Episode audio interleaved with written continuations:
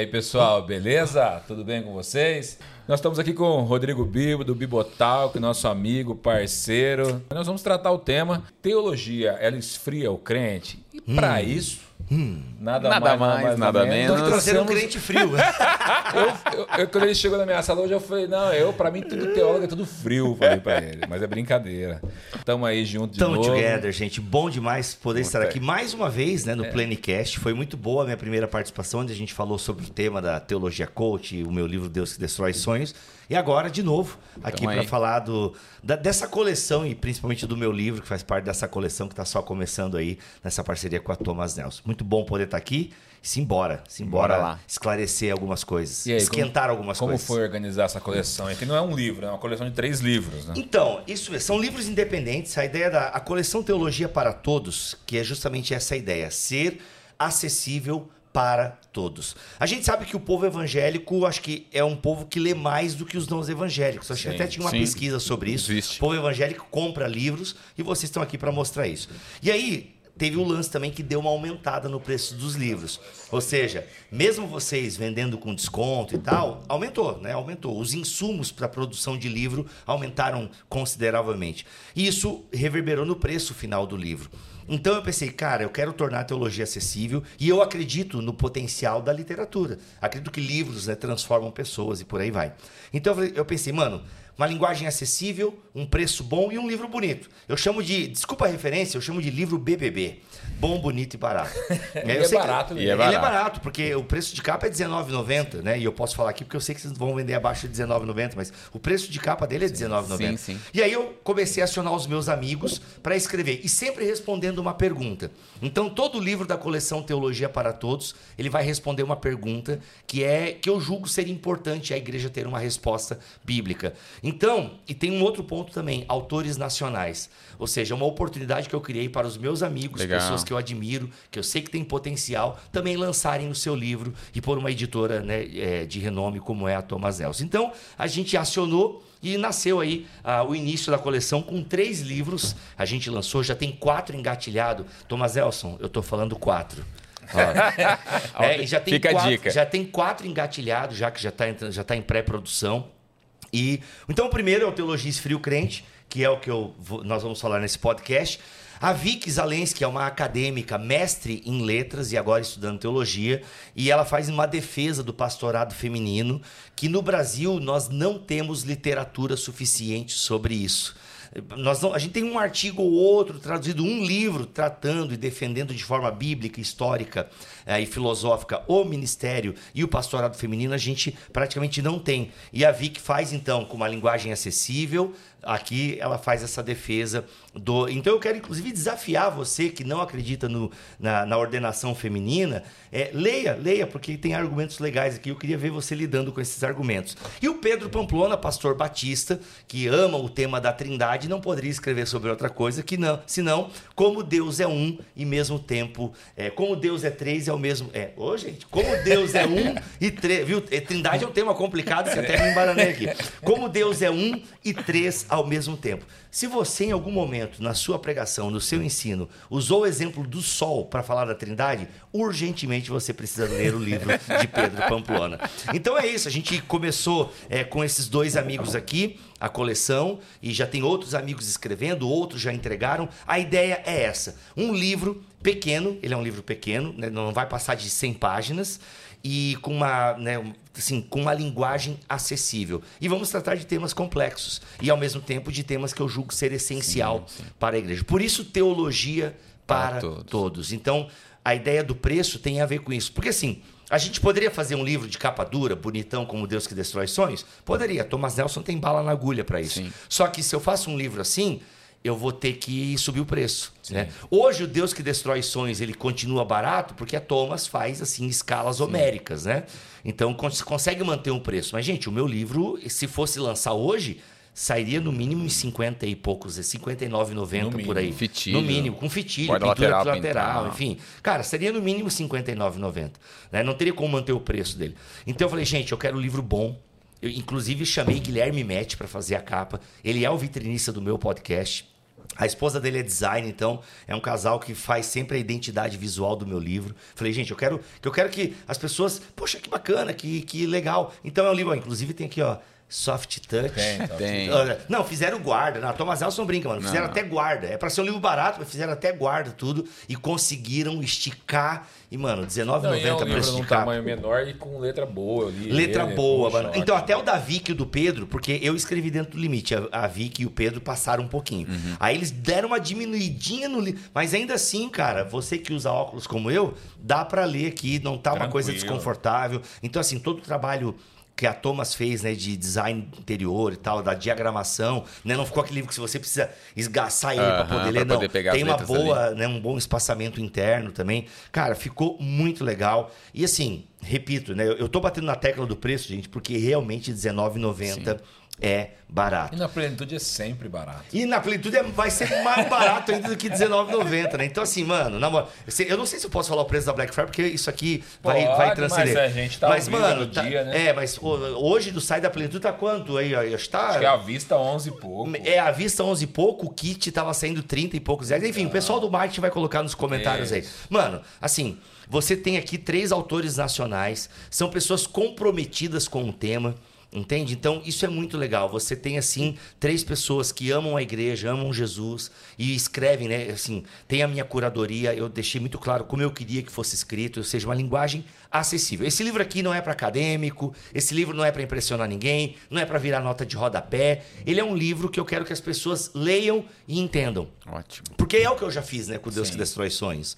É uma linguagem acessível, fluidez, sabe? Você vai lendo e, cara, um pensamento vai chamando o outro, é bem construído e tal. E uma linguagem acessível. Mas eu não quero vai... falar bonito, eu não quero impressionar ninguém. Eu quero que a pessoa leia e fale, mano, eu entendi isso aí, que legal. Mas você vai direto ao ponto também no livro. Sim, tem que ser. Até pelo espaço que a gente Sim. tem, tem que ser. Então eu vou direto ao ponto. É, é introdutório. E a ideia é justamente isso. É a... Porque eu acredito na teologia.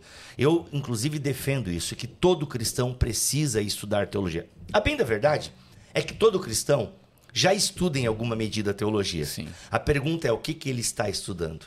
Porque às vezes ele está só lendo a Bíblia dele. Só que esse ato de ler a Bíblia é um ato espiritual e é um ato também de estudo, né? Uma coisa que a gente separa, mas para a Bíblia é a mesma coisa, né? A doutrina, a devoção, o estudo, a mente, o coração, né? Ah, eu leio a Bíblia com o meu coração e com a minha mente. Não, a Bíblia é, é ler, na Bíblia é ler a Bíblia como, como você é, e você é esse ser emotivo, esse ser racional, você é você. Então, você já está ali de alguma forma lendo um texto. Ao ler um texto, você já está fazendo o quê? Interpretando esse texto. Então, de alguma forma, você já está estudando teologia. A pergunta que você tem que se fazer é: como eu estou estudando? Onde está a base? Porque todo mundo pensa sobre Deus. Você sai de um culto, você sai pensando na pregação ou naquela, naquele louvor. Então, isso, essa reflexão que você faz sobre algo que você ouviu, sobre algo que você cantou, isso é fazer teologia. E teologia como uma disciplina, ela, ela tem algumas regras. Né? E nós temos a teologia cristã protestante, que eu imagino que é o, o, o grande público aqui do Plenicast. Então nós temos um jeito de ler a Bíblia, nós temos uma forma de interpretar. Então a ideia é isso. O meu livro, né, o Teologia Esfria o Crente, é justamente responder essa pergunta, se de fato esfria o crente, e é conscientizar as pessoas de que o abismo que nos separa de um genuíno avivamento é do tamanho do nosso desprezo pelas escrituras. Então, o objetivo desse livro aqui é a pessoa ler e sentir a necessidade, mano, eu preciso, eu preciso estar mais atento, eu preciso refletir sobre a minha fé. Então, a, a, e a ideia da coleção é essa: responder uma pergunta e que a gente vai dar ali é, subsídios para que a pessoa tenha uma resposta bíblica, histórica, protestante. Né? Isso é muito legal. E foi o Pedro que escreveu, né, que mulher pode ser pastora? Não, não foi. o Pedro poderia. Ah, cara, isso é um ponto interessante. Vamos lá. O Pedro poderia escrever esse livro, né? Sim. E ele faria, ele diria que não. Sim, sim. Ele diria que não. O Pedro, ele não defende o ministério é, pastoral feminino, como muita gente não defende, sim. né? Então, Bibo, por que que tu escolheu responder essa pergunta de maneira positiva, certo? Vamos lá. É, primeiro que a Vicky vai vir aqui no Plenicast Sim. e você vai. Então, o assunto aqui não é pastorado feminino. Guarde suas perguntas para quando a Vicky vier aqui em janeiro, tá? Mas por que, que eu resolvi é, chamar a Vicky para escrever e responder essa pergunta? Porque, primeiro, que eu acredito na ordenação feminina ao pastorado. Eu acredito nisso. Então já começa. E como a coleção tem a minha curadoria, Sim. obviamente que ela vai refletir um pouco as minhas crenças. Sim. Segundo, primeiro é porque eu acredito na ordenação. Segundo, é, nó- como eu disse anteriormente, nós não temos no Brasil uma boa resposta. No Brasil, esse tema, e aqui é, é, é, eu falo com muito, assim, com muito respeito mesmo. Esse tema no Brasil ele é tratado de maneira pobre. Quando você fala sobre mulher ser pastora no meio teológico brasileiro, a galera ri de você e fala: cara, nada a ver. Olha só Paulo. Paulo fala isso, Paulo fala aquilo. Jesus não chamou nenhum apóstolo e tal. E como se a discussão acabasse ali. Como se o Entendeu? mundo não tivesse progredido, né? Não, e- Ou caminhado, né? Cara, anos depois. e tipo assim, porque a pessoa, a galera vai dizer isso, né? Ah, porque eu até vou abrir uma postagem que a Vicky me mandou aqui, porque eu quero citar alguns nomes para vocês, é, assim, para dizer que não é uma, uma- como a discussão do Brasil, ela é pobre, tá? Então o que acontece? É, a galera vem com esse argumento e como se a discussão acabasse, entendeu? Ah, porque ordenação feminina é feminismo na igreja, a galera vai dizer, né? Então, assim, a Vicky vai explicar tudo isso para vocês. Mas eu quis trazer, então, uma resposta é, é, positiva ao pastorado feminino, porque no Brasil você não tem. Mas olha lá fora quem defende a ordenação pastoral feminina. Vou citar alguns nomes para vocês, para vocês verem como lá nos Estados Unidos essa é uma discussão muito séria. E como aqui é pobre, como aqui a gente reduz a chavão de Twitter, Sim. sabe? Ah, porque o pastor falou que não tem, então ah, ele falou, então, então não é. Sabe? Então existe uma arrogância teológica muito grande por parte de alguns movimentos que querem é, descredibilizar essa discussão. E de que maneira querem descredibilizar? Isso é feminismo na igreja. Pô, é, é assim, a maioria dos cristãos realmente não gosta do feminismo. Né? Então, assim, eu também não, eu não acho que eu não acho que a igreja precise do feminismo. Eu também concordo. Só que daí você leva a discussão para uma, uma pobreza. Não, cara, isso não é feminismo na igreja. Olha só quem defende, tá? São autores igualitaristas. F.F. Bruce. Só quero começar com esse nome, tá? Gordon Fee, simplesmente um dos maiores exegetas do nosso tempo e teólogo pentecostal. Craig Kinner. Mano, você vai me dizer que o Craig Kinner, sem sombra de dúvida, na- no top 5 de exegetas vivos hoje, o Craig Kinner está influenciado pelo, pelo feminismo. Para, pelo amor de Deus. Né? Então, assim, Craig Kinner. Aliás, um livro do Craig Kinner importante vai sair ano que vem. É, Leon Morris. Aliás, esses caras aqui, tudo lançado pela Vida Nova, Sim, tá? Vida Nova, sim. Justo Gonzalez, Ben Worthington III, N.T. Wright, olha que coisa linda. Quer ver a pobreza teológica do Brasil em discussão teológica? Teve um pastor aí famoso que falou que o N.T. Wright é herege. N.T. Wright é herege. E aí a galera, não, N.T. Wright não, como é que vocês falam do N.T. Wright, mó herege? Mano, você já leu ele? Quem fala que ele é herege é porque não entendeu ele, cara.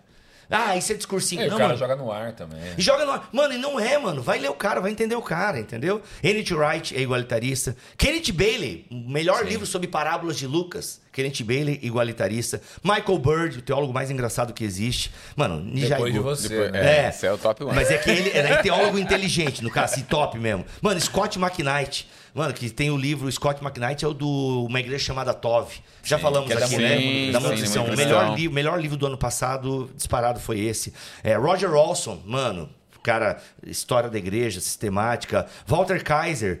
Que inclusive acharam que tinha morrido, mas não morreu, né? Ou Mataram foi o. Júnior? É, mataram ele. Stanley Miller Erickson, velho.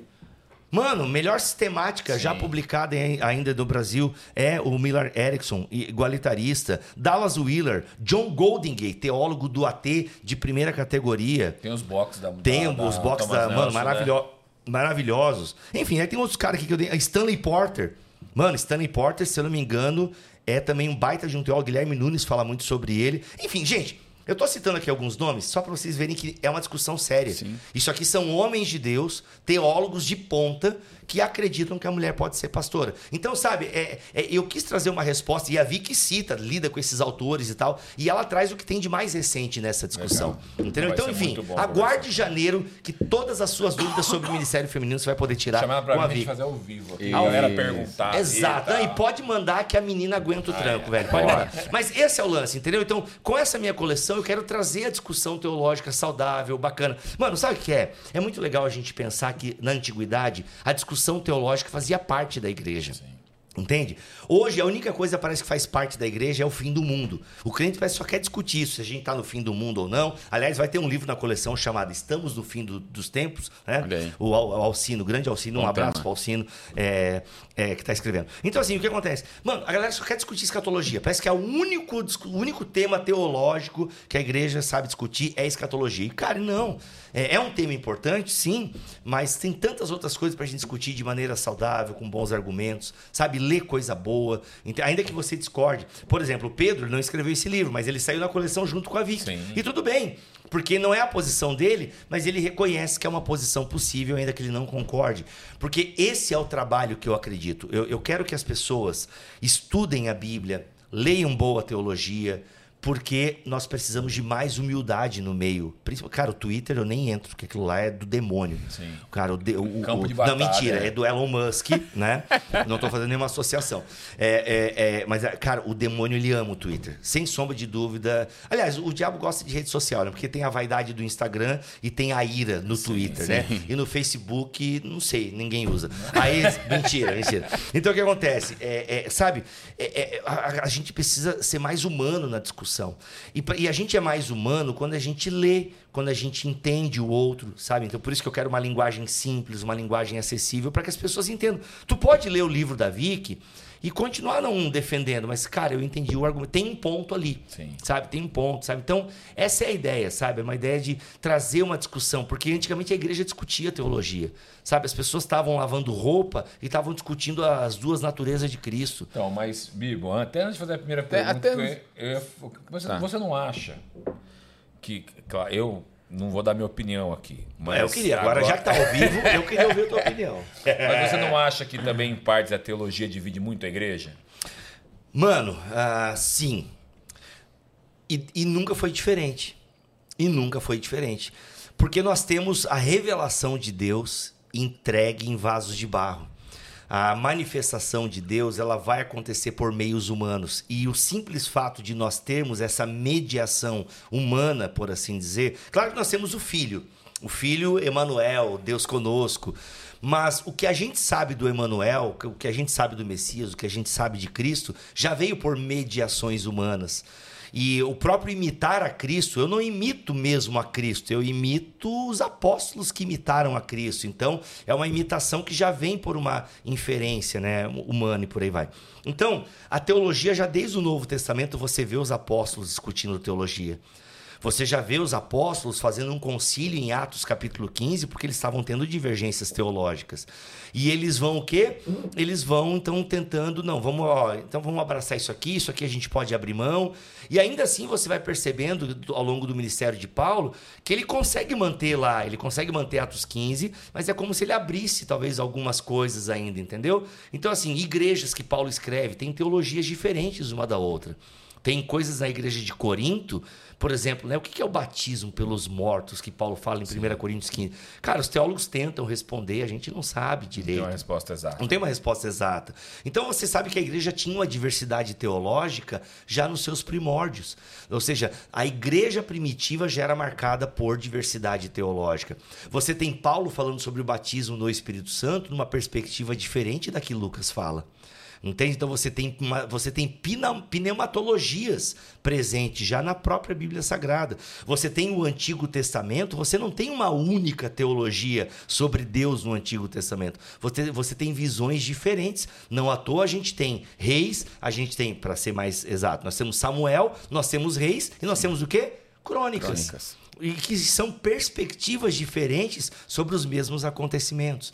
E tudo bem, a Bíblia sabe lidar com essa tensão. Você tem o Tiago enfatizando as obras, Paulo enfatizando a fé. Claro que você consegue harmonizar muita coisa, mas são ênfases diferentes e tal. E na igreja, logo já nos pais apostólicos, você já tem os primeiros cristãos, né? ou seja, 100 anos depois da morte de Cristo, morte, ressurreição e ascensão, você já tem cristãos discutindo, tipo, as duas naturezas de Jesus, entende? A própria Trindade é uma discussão é, que até que, que demorou é, aproximadamente uns cinco séculos para se cristalizar na igreja. Né? O Pedro não vai trazer toda essa discussão no livro dele, mas ele já traz ali né, aquilo que a ortodoxia cristalizou como doutrina trinitária.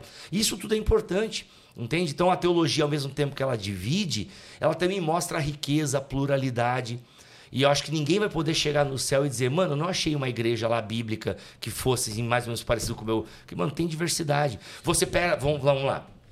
É, você tem, antes de Lutero, você tem assim poucas divisões na igreja. Você tem lá o grande cisma e tal. Você tem poucas, pouquíssimas divisões na igreja. Lutero vem né, com a sua teologia e você tem né, paralelo a isso acontecendo outros movimentos e tal, mas Lutero é o grande start da reforma na Europa e na né, na Suíça e tal, mas você tem ali com Lutero uma teologia diferente e isso dividiu a igreja entendeu? Dividiu a igreja. Mas ao mesmo tempo que dividiu a igreja, trouxe clareza para muitos pontos. A própria igreja católica deve agradecer Lutero em última análise, porque ela vai fazer uma contra-reforma e essa contra-reforma também já é uma uma ressignificação, uma análise, é um julgamento das suas doutrinas. Então a própria Igreja Católica muda, reconhece, entende? É uma revisão teológica. Então, ao mesmo tempo que a teologia divide, sim, ela divide, porque a Bíblia permite muitas interpretações. Sim, a Bíblia permite. É um Agora, para não ficar um caos, nós acreditamos também que o Espírito Santo promove a unidade da igreja. Sim. Jesus ora sobre isso. João 17, Jesus está orando por nós e é sobre unidade. Então eu acredito, como um teólogo ortodoxo, apesar de dizerem ao contrário, eu acredito que sim, nós temos um núcleo duro, nós temos doutrinas essenciais que são basais, das quais nós não podemos abrir mão. Entende? É, mas eu acho que o grande problema, onde mais tem divisão, no caso da teologia, são sobre dons do Espírito e sobre salvação. Então, cara, no tem sentido eu sou pontos. calvinista, sou arminianista. Então, mas vamos lá, é, só que, arminiano, só que são só que são assuntos que acabam se tornando periféricos. Sim. Entendeu? Por quê? Porque o arminiano, ao contrário do que dizem os calvinistas é, incautos, o arminiano não nega a graça de Deus, o arminiano não prega a salvação pelas obras, entendeu? Então, no fundo, ele só tem uma compreensão diferente de como a predestinação, se, entre outras coisas, mas grosso modo é como a predestinação né? se aplica na vida do cristão, entendeu? Então tem uma compreensão diferente do livre-arbítrio também. Então o que acontece? No fundo acaba sendo periférico. Entende? Porque existe um núcleo duro na fé que nós preservamos, entendeu? Que é a salvação pela graça e pela fé, as duas naturezas de Cristo, entende? A própria doutrina da Trindade é uma doutrina que a gente não pode abrir mão, Sim. entende? A Bíblia como palavra de Deus, porque até a própria a Bíblia é inspirada por Deus. Isso eu acredito ser uma doutrina que não dá para negociar. Mas, cara, compreensão de inspiração pode dar uma variada. Por exemplo, tem um livraço do Michael Bird, toda escritura é Capinha Vermelha da Thomas Sim, Nelson uhum. Brasil. Ele traz uma, ele traz uma discussão, um, um olhar um pouco diferente. Entende? Então percebam, ele não está, né? Assim, você não nega que a Bíblia é inspirada por Deus, mas às vezes a compreensão de como isso é efetivado pode ser diferente e tudo bem. Vamos pegar a questão é, da, né, arminianismo, calvinismo, é, é, dons espirituais, sabe? O continuista, ele, ele tem a sua defesa bíblica e tal. O sensacionista, ele também tem. E eu posso achar a explicação dele ruim. Entende? Vou dar um outro exemplo. Eu creio que batizar crianças está errado. Entende? Já eu os creio. Luterianos não. Já, e tantos outros, luteranos sim, e tal, sim. então assim, né, e católicos, acham que é certo batizar crianças. Eu acho um erro eu acho um erro teológico grande o batismo de criança. Agora, os presbiterianos não são meus irmãos? Os luteranos não são meus irmãos? Claro que são. Mas eu, eu acredito que eles estão equivocados nesse entendimento. Por, e, e, é uma doutrina, né, o batismo, o pedobatismo, não é uma doutrina inventada que um anjo apareceu para algum reformador e disse e tal. Não, o pedobatismo tem laço histórico, entende? Ele tem uma, uma, uma um método teológico para se entender a Bíblia. E o método teológico, ou seja, a maneira de se interpretar as alianças e tal, leva para esse caminho, que eu não concordo. Entende o ponto? Mas nem por isso eu os diminuo. Nem por isso eu os, eu, eu os tiro da fé. E nesse lance de calvinismo e arminianismo, que volta e meia volta, né? Sim, é uma claro. discussão bem anos 2000, Sim. mas até esse ano foi reavivada de novo, porque acho que o Hernandes Dias Lopes teve num outro podcast Não, aí. foi o, não, não, foi o pastor César com o Graconato lá no. No Inteligência, no Limitada, né? Limitada. Enfim, aí deu toda. Aí voltou de novo essa discussão. Cara, o problema, e aqui eu falo como arminiano, né? O problema é que eh, muitos calvinistas diminuíram, diminuem a teologia arminiana, isso já mudou um pouco. E antigamente, né, grandes teólogos calvinistas falavam abertamente que arminiano nega a cruz. É, tem um teólogo muito famoso, É, que eu não quero citar o nome. Coloca, coloca o arminiano num nível inferior. Num nível muito inferior, sabe? E não só inferior, porque obviamente, eh, tudo bem ele achar inferior, porque não é a posição dele. O problema é ele achar que aquilo ali não é nem cristão. De menos inteligência. É né? menos inteligência, ou ele dizer, né, como teve um teólogo famoso aí, que disse que o arminiano não pode cantar Rude Cruz. Entende? Não, não ri, cara, é sério. É sacanagem. Não, mas ele Não, falou isso. não rir. É que, é que ele falou isso abertamente, dando aula e tal, enfim. Então, Então, cara, são, isso, isso é, é diminuir demais. E geralmente o grande problema. E aqui o arminiano também erra, tá? Mas geralmente nessas discussões a galera acaba atacando espantalho. É igual quando criticam um pentecostal, mano. O que, que o pessoal critica do pentecostal? Os malucos. É ao vivo? Corta essa parte. Vou voltar, finge, tira, não falei nada disso. Mas é, é, a galera vai. Tá, põe a partir dessa parte, tá, editor? Põe a partir dessa parte. Mas é igual, é, cortou? Beleza. É igual a galera que vai criticar o pentecostalismo. O pessoal pega lá, a pessoal dos gideões, aquela galera que fica pulando, girando, como se o pentecostalismo fosse aquilo. E o pentecostalismo não é aquilo somente. Entendeu? Então, assim, você vai criticar o movimento pentecostal com base em teologia pobre, que é produzida nesses grandes congressos aí. Não, mano, vai ler os teóricos pentecostais, vai ler Gutierrez Siqueira, vai ler Robert, Robert Mendes. teve aqui, vai. Teve aqui, um, um dos grandes teólogos pentecostais que nós temos. Então, assim, vai ler Robert Mendes, vai ler Gutierrez Siqueira, entendeu? Vai ler Gordon Fee, vai ler Craig Kinner, maluco. Entende? Não vai criticar o pastor lá que falou um monte de asneira, girando, rodopiando e tal. Cara, isso não define teologia pentecostal. E o problema nessa discussão, calvinismo, arminianismo, escatologia, né, fim do mundo e tal, é que a galera ataca muito espantalho. Entende? Então, assim, Precisa ter, sabe, sabedoria. Eu sei que às vezes irrita. Por exemplo, eu vou confessar um pecado meu aqui publicamente. É, eu, escatologia é um tema que eu não gosto. Já percebi, eu vejo Eu não gosto, não gosto, mano. Sabe, eu não gosto. E por que, que eu não gosto? Por causa de irmãos, eu vejo mais homens fazendo isso, né? Por causa de irmãos que tem essa escatologia que eu chamo de teologia do cagaço. Já que tá ao vivo, agora vai deixar mesmo e não pode cortar. Eu chamo de teologia do cagaço. Sabe essa escatologia do medo, o fim do mundo? Você aproveita E- do momento como um Mano, agora, mas infeliz- agora né, nessa ainda, né? guerra, né, infeliz- nessa, Israel e Palestina? Nessa, essa Israel e Palestina, essa coisa triste que tá acontecendo, mano, a galera assim tacando terror e fazendo leituras bíblicas que eu julgo absurdo. Então, de fato, quando eu olho, mano, dá uma fervida no sangue. Que deve ser a mesma fervida no sangue quando o calvinista vê o arminiano falando e o arminiano vê o calvinista. Então, assim, eu entendo que às vezes dá uma fervida. Então, mas, cara, sabe, escreve e apaga, não posta, entendeu? Grava stories, aí gravou stories. Porque esse bando de gente que fica. Eu já fiz vários stories assim. Ô, gente, vamos parar com isso aí. Pô, essa palhaçada, essa escatologia aí. Aí eu pego. Não, não. Aí eu gravo o vídeo mais calmo e tal. Então, O queridos. Gutierrez chama de escatologia de jornal. De jornal, Jornal. exatamente, é. Então, assim, cara, aí o sangue. Mas, cara, vamos tratar. Mano, a, a- instrução de Paulo, mano, a Timóteo, na sua segunda carta.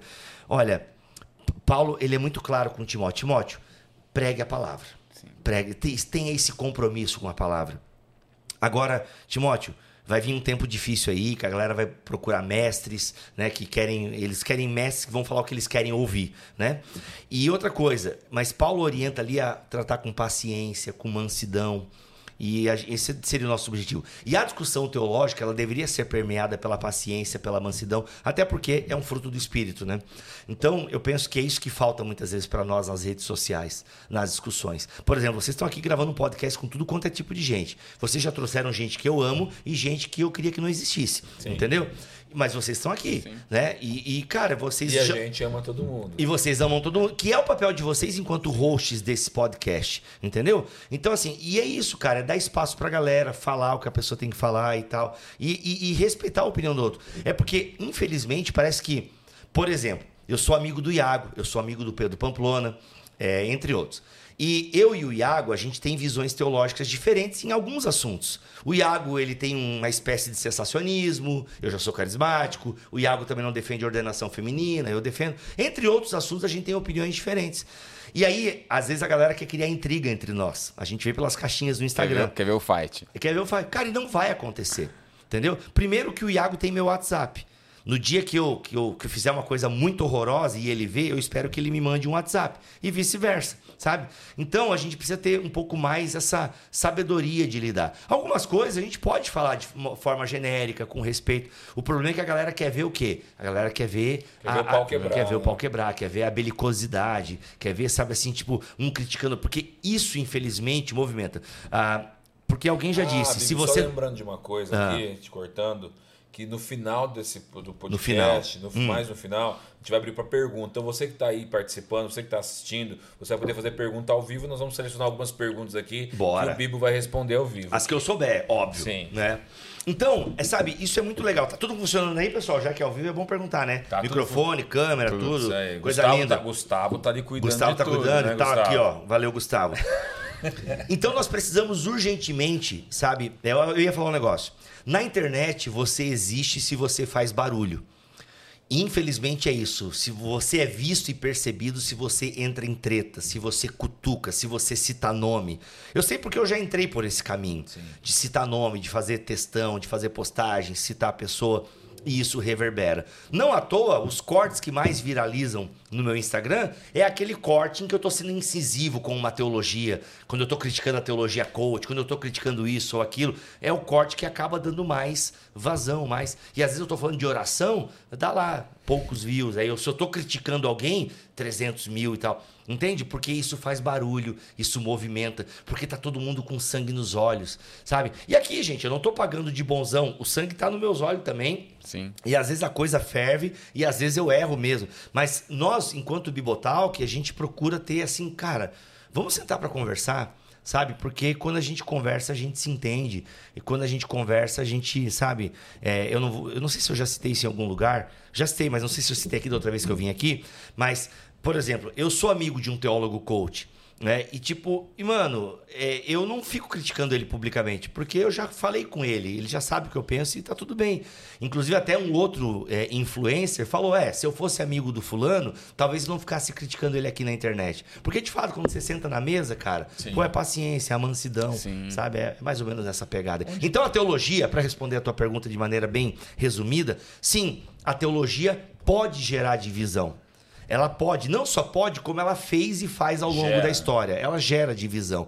Entretanto, nós devemos lutar pela unidade da igreja. Porque, ainda que a gente tenha teologias diferentes, precisamos ter a humildade que a nossa teologia, aquela que nós defendemos, ela não é a verdade. Porque a verdade é uma pessoa e não uma corrente teológica. Então a gente precisa ter isso muito claro: que a sua teologia, que defende o batismo infantil, ela é uma teologia verdadeira. A minha teologia, que defende o batismo de adulto, ela também é verdadeira. Então eu tenho que entender que a nossa teologia e o nosso fazer teológico é nós tateando a verdade. Só que você vai ter uma perspectiva da verdade, eu vou ter uma outra perspectiva. O importante é que a gente seja verdadeiro, entendeu? E que a nossa teologia ela tenha um lastro bíblico, exegético, histórico, entende? É importante ela ter uma tradição também.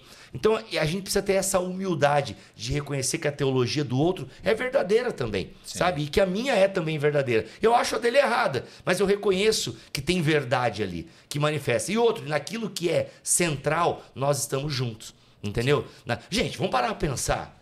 A ceia do Senhor.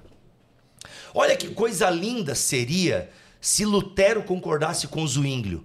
Olha o poder que a reforma teria na Europa. Mano, a ceia é aquela ordenança, ou sacramento para alguns, que fala sobre a unidade do corpo. E se tem um tema que dividiu a igreja ao longo dos séculos, foi a ceia. Para pra pensar, mano. Olha que loucura. Então, a ceia dava problema na igreja de Corinto. Já dá, mano, já tava lá, velho. Já tava lá, entendeu? Então, inclusive, tem um podcast lá no, no meu canal que é o que significa tomar, é, tomar a ceia. é, esqueci o nome do episódio. O que é tomar a. O que, é, o que significa discernir o corpo? Né? O que significa discernir o corpo? Então, assim, já dava problema lá na igreja de Corinto. Lá atrás. Então, percebam, ela. Só que a gente precisa o quê? Aceitar a diferença. Claro que lá, no, lá em Corinto era um erro teológico Sim. mesmo, né? Quando eu falo de Zwingli e Lutero, são compreensões. problema na galera É, comendo lá, a exato. galera ia comer, um queria comer a Era, era um outro, caos, era um caos, era um caos. É, leia o, o- o comentário do Gordon Fee, é bem legal essa explicação dele. Então o que acontece? Já Lutero e Zwinglio e Calvino, é, mano, é a presença de Cristo aqui nessa ceia. É, como é que se dá, entendeu? É consubstancial, é transubstancial como os, os, os católicos, ou é uma presença espiritual? Como é que é essa é uma memória? Sim. Como é que é a compreensão da ceia? Então, se tem um tema que dividiu a igreja, foi a questão da ceia. Vamos lá, a igreja continua. Lutero é crente, Zwingli é crente.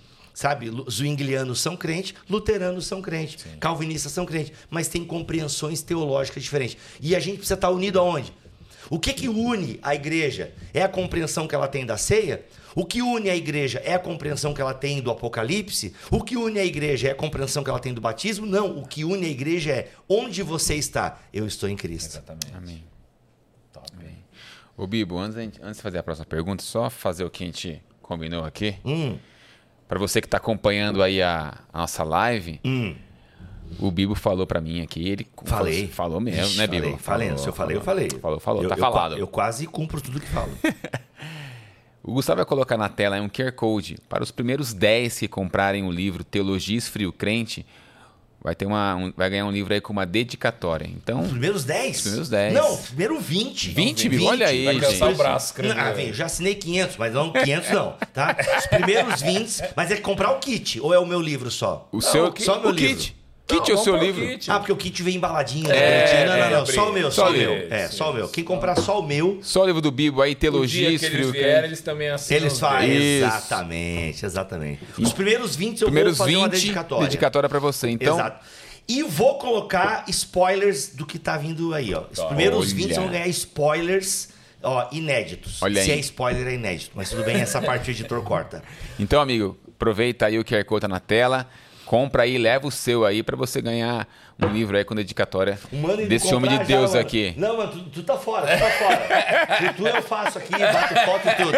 O mano aqui no estúdio já querendo É. QR Code. Já, não, mano, o teu eu faço aqui. tá Brunão, você vai ganhar então 21 então, olha aí. 21, pronto. 21, Brunão. pronto. Um já Brunão tá já certo. tá. É, os primeiros 21, vai. Duas perguntas. Duas Primeira, perguntas. Onde você arrumou a camisa do Tim Keller? Opa. Pô, mano, tanta gente boa, tanta gente pra morrer, Deus leva o Tim Keller, né? Mentira. Ah, essa camiseta aqui é de um, uma missão estudantil. Legal. Missão, se eu não me engano, é de Vitória, no Espírito Santo. E é Ave Cruz. Ave Cruz, Ave Crux, Crux, alguma coisa assim. Tá aqui, tá atrás. Mostra aí.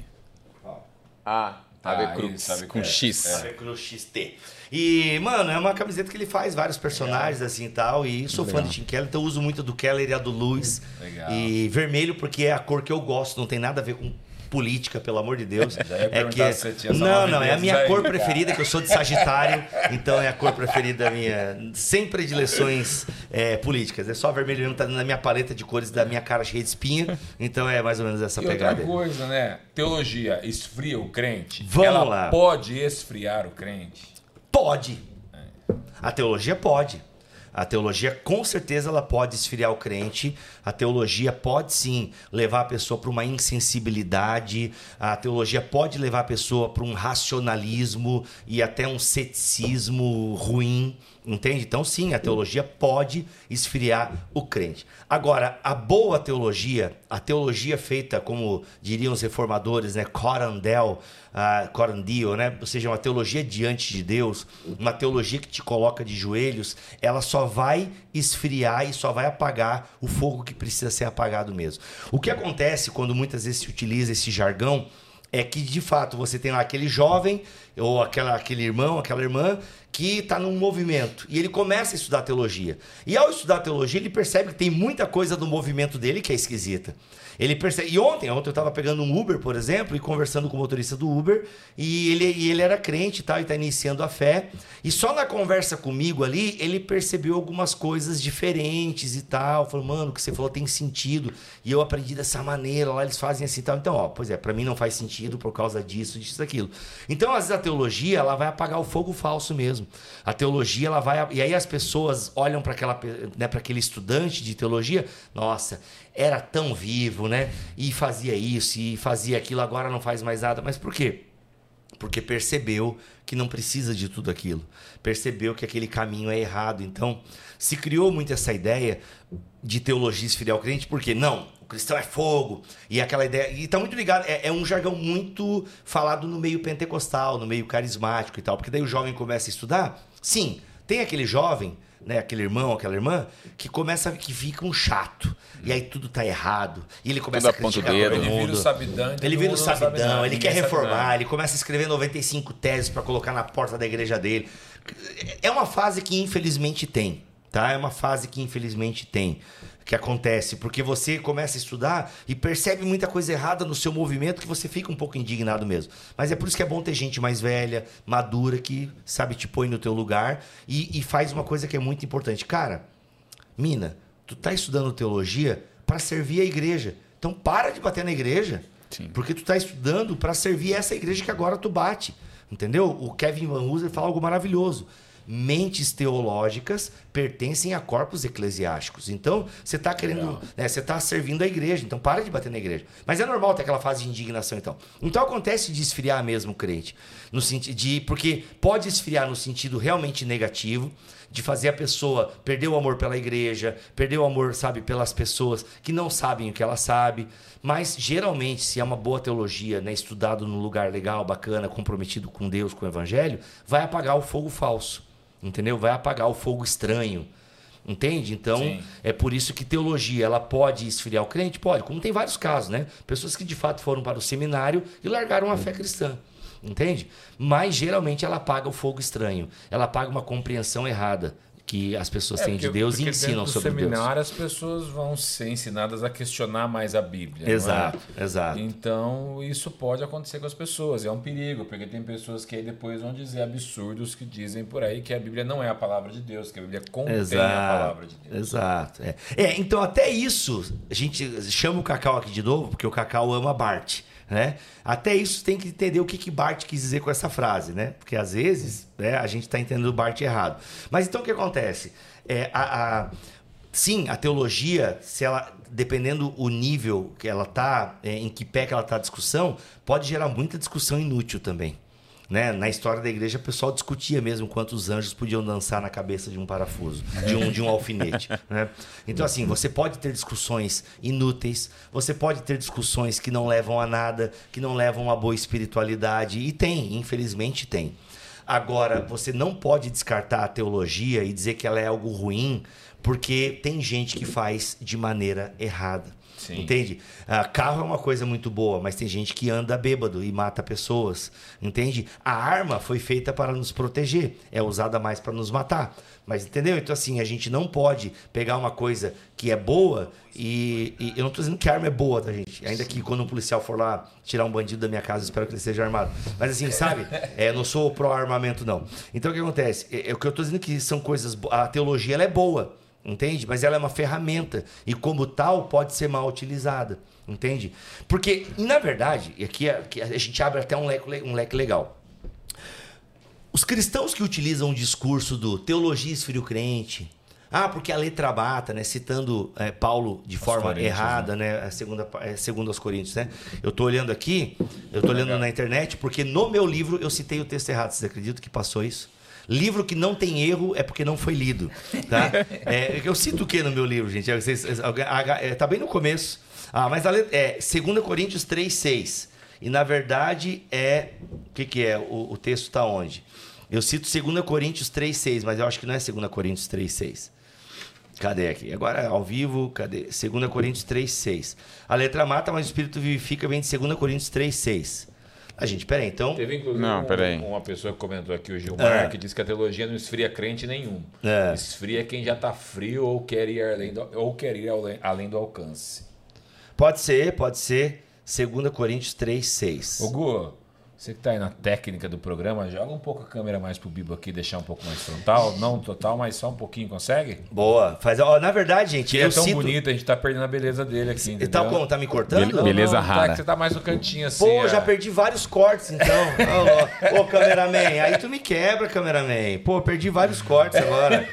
É, então, de fato, ó, tem, eu, é, é, é, eu cito o texto errado, tá? É, porque, na cá, verdade, ó, Tá pegando seu braço. aí. ó, eu cito 2 Coríntios 3,6, né? Ele. Não, tá certo, gente. Ele nos capacitou para sermos ministros da nova aliança, não da lei escrita, mas do Espírito. A lei escrita termina na morte, mas o Espírito dá vida. Gente, quem disse que eu errei? Será que eu errei em outro momento aqui? Mas enfim, 2 Coríntios 3,6, né? Então a galera utiliza esse texto, ah, porque a letra mata. Ah, ah, entendi. Eu errei na página 13. Olha só, gente. Na página 11 eu acerto, na página 13 eu erro. Que na verdade é 2 Coríntios 3,6 e na página 13 eu cito 2,6. Repito. Livro que não tem erro é porque não foi lido, tá? Mas já foi corrigido no Kindle e na próxima tiragem vai ter. Então, gente, vamos lá.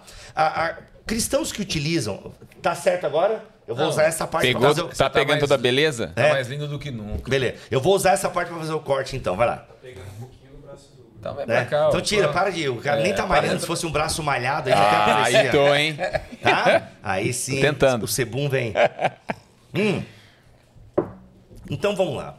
Cristãos que utilizam esses jargões como a teologia esfria o crente, a letra mata, né, o mau uso do que Paulo fala aos Coríntios, na verdade, eles estão fazendo também teologia.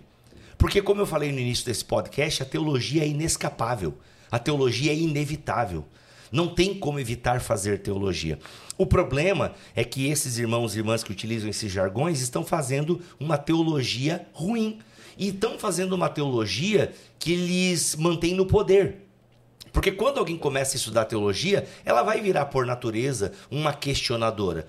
E nós não deveríamos impedir que as pessoas questionassem os homens e mulheres de Deus. Jesus foi questionado, Paulo foi questionado. Quem você pensa que é para não ser questionado pela membresia da sua igreja? Então, quem não gosta de teologia e que cristãos estudem teologia é quem não quer ser questionado, é quem não quer ter a sua teologia mexida, porque, pô, tá funcionando já tá anos assim, entende? E, cara, vou dar um exemplo. Algumas teologias, elas acontecem na igreja e que não, elas, não, elas não são heresia, mas elas não têm fundamento bíblico. E aí alguém vai lá com teologia e fala, olha, isso aí não tem fundamento bíblico, a gente poderia mudar.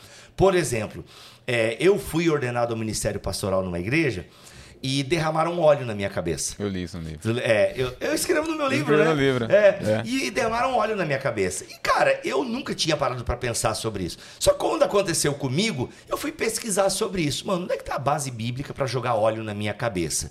E, de fato, você não tem, né? O óleo era derramado somente sobre sacerdotes, profetas e reis, entende? Para o ministério. Como é que o Novo Testamento faz? É que é meio, é meio sem graça no Novo Testamento, né? Só impõe as mãos. Entende? Só o óleo no Novo Testamento só é utilizado para ungir o doente. E não é nem o óleo que cura, né? O que cura é a oração da fé. Então até o óleo é dispensável em última análise. Então o que acontece? Falei, mano, essa prática da igreja não tem muito sentido. E eu fui conversar com o pastor, pastor, qual é a base bíblica, né, que vocês usam para ungir com óleo e tal? Dele, não sei. A gente já faz há 20 anos isso. Entende? Então, assim, eu falei, ah, pastor, pois é, não tem uma base bíblica e tal. É, é errado? É heresia jogar óleo? Não, Não. Entendeu? Não é um problema sério, meu Deus, o mundo não vai parar e tal. Mas, poxa, se a gente, no que a gente puder ser mais bíblico, vamos ser, entendeu? Se não tem, quem sabe a gente possa tirar o óleo desse momento e a galera põe só as mãos e envia e tá tudo certo. Inclusive tem um amigo nosso que vai ser ungido pastor em breve, eu não vou falar o nome dele aqui, mas ele vai ser ungido pastor. É. Ele tem a cabeça bem grande, a gente falou que vai ter que usar um caminhão pipa pra Olha aí, mano. É, é ele ali, não? Não. Ele nem é cabeçudo, né, tadinho. Mas assim, é, é isso, entendeu? Assim, é, uma, é legal, mas, mano, não te- você não tem amparo neotestamentário pra isso. Entende? Então, assim, mas beleza, quer continuar fazendo, faz. Mas, é, então, às vezes, alguém pode olhar assim, graças a Deus, esse pastor que eu fiz esse questionamento, ele é um cara que era maduro, entendeu? Então ele recebeu a minha, né, a minha orientação ali e tal, e ele não, não, cara, não, a gente vai continuar fazendo. E tudo bem. Então tem pastores que acham que o simples fato de questionar já é uma insubordinação, entende? Tá mexendo no homem de Deus, tá mexendo com o apóstolo, com o apóstolo. Não, a gente tem que questionar, porque é no questionar que a gente pode corrigir rotas, é no questionar que a gente pode corrigir injustiças. Entende? Então a gente precisa questionar algumas coisas, porque a gente pode estar. Tá, vamos dar um exemplo aqui. A igreja, por muito tempo, apoiou, apoiou a escravidão. Entende? Você tem grandes homens e teólogos que nos seus tratados falam tudo bem sobre a escravidão. Entende? E uma coisa é antigamente. Né? Você tem um Jonathan Edwards, enfim, falar alguma coisa. Mano, mas hoje em dia um teólogo dizer que a escravidão não foi tudo aquilo, que tudo bem ter escravo, mano, é absurdo. Porque a gente já reviu isso teologicamente. Entende? Então a gente precisa questionar. Já pensou se a igreja não questionasse, ela continua, continuaria pensando na escravidão, o racismo é uma coisa que. Nada a ver, racismo na igreja. A Bíblia, a Bíblia fala sobre isso. Vocês trouxeram a Jacira sim, aqui já? Sim, Pô, sim. Então volta no podcast da Jacira. Sim. Entendeu? Não preciso nem ficar falando muito aqui. A, ordenação feminina. Será que a gente não está reparando um erro histórico da igreja? Né, de, sabe, tem a Ruth Salviano que está aí né, fazendo um esforço né, é, enorme para resgatar as vozes apagadas das mulheres na história da igreja. Sim. Será que a, a, essa leitura que se faz agora da, da ordenação feminina não é, a, não é a correta compreensão dos textos bíblicos? E a gente não está agora por questionamentos é, a gente está reparando um erro. Entende, gente? Porque antes a galera questionava e matava. Né? Católicos mataram, Lutero matou, Calvino matou. Né? Ou seja, essa galera tem sangue nas mãos. E mataram por causa de doutrina. Uhum. Entende? É, e a pessoa, se ela fizer uma leitura errada da Bíblia, hoje ela pode escravizar ela pode matar. Não, ela, ela pode. Não, não, é, não, não só pode, errada. Ela, ela, ela fa... Isso então, acontece. Então, isso acontece. Usa, a pessoa consegue usar a Bíblia para isso. Porque, por exemplo, você vê apóstolo Paulo tratando a questão de da escravidão, por exemplo, tá dando Filemon, por exemplo, Exato. Então a gente vê esse tipo de coisa, né? E que era para aquela época. Isso, então assim, isso aí a gente depois faz um podcast Sim. só sobre a escravidão e a Bíblia, chamem o Guilherme Nunes, ele mora aqui perto agora, fica perto mais fácil. Do ladinho aqui. Então assim, mas você tem que localizar, falar Sim. de Paulo e tal, mas ainda assim, para aquele tempo, Paulo tá fazendo, falando uma coisa inédita, Sim. né? Paulo tá falando pro senhor de escravo tratar o escravo como irmão, então já é uma coisa fora, né, da o próprio tratamento que Paulo dá às mulheres, que Jesus dá às mulheres, já é um respiro no meio de tanta coisa estranha e tal que tinha na época. Não estranha, né? Estranha para nós hoje, mas era a sociedade da época. Né? Então, assim, imagina o, o, cuidado que as mulheres recebem no cristianismo, a honra que as mulheres recebem no cristianismo. Isso, cara, a mulher era mercadoria, a mulher era, Sim, era propriedade. não tinha valor nenhum. A mulher era a propriedade do marido, entendeu? Sim. Era a propriedade. É, o marido podia fazer quase o que quisesse com a mulher naquele tempo. Então, e, a, e ali você tem um cuidado, você tem a dignidade da mulher sendo trazida à tona como imagem e semelhança de Deus, enfim. Tem a Vic vai falar sobre tudo isso em janeiro aqui.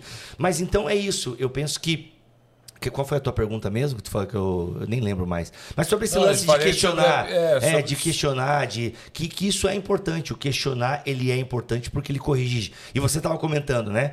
Sim, teologias erradas escravizam. Teologias erradas escra escravizam. Mano, eu, né, eu tenho alguns seguidores ali no Instagram.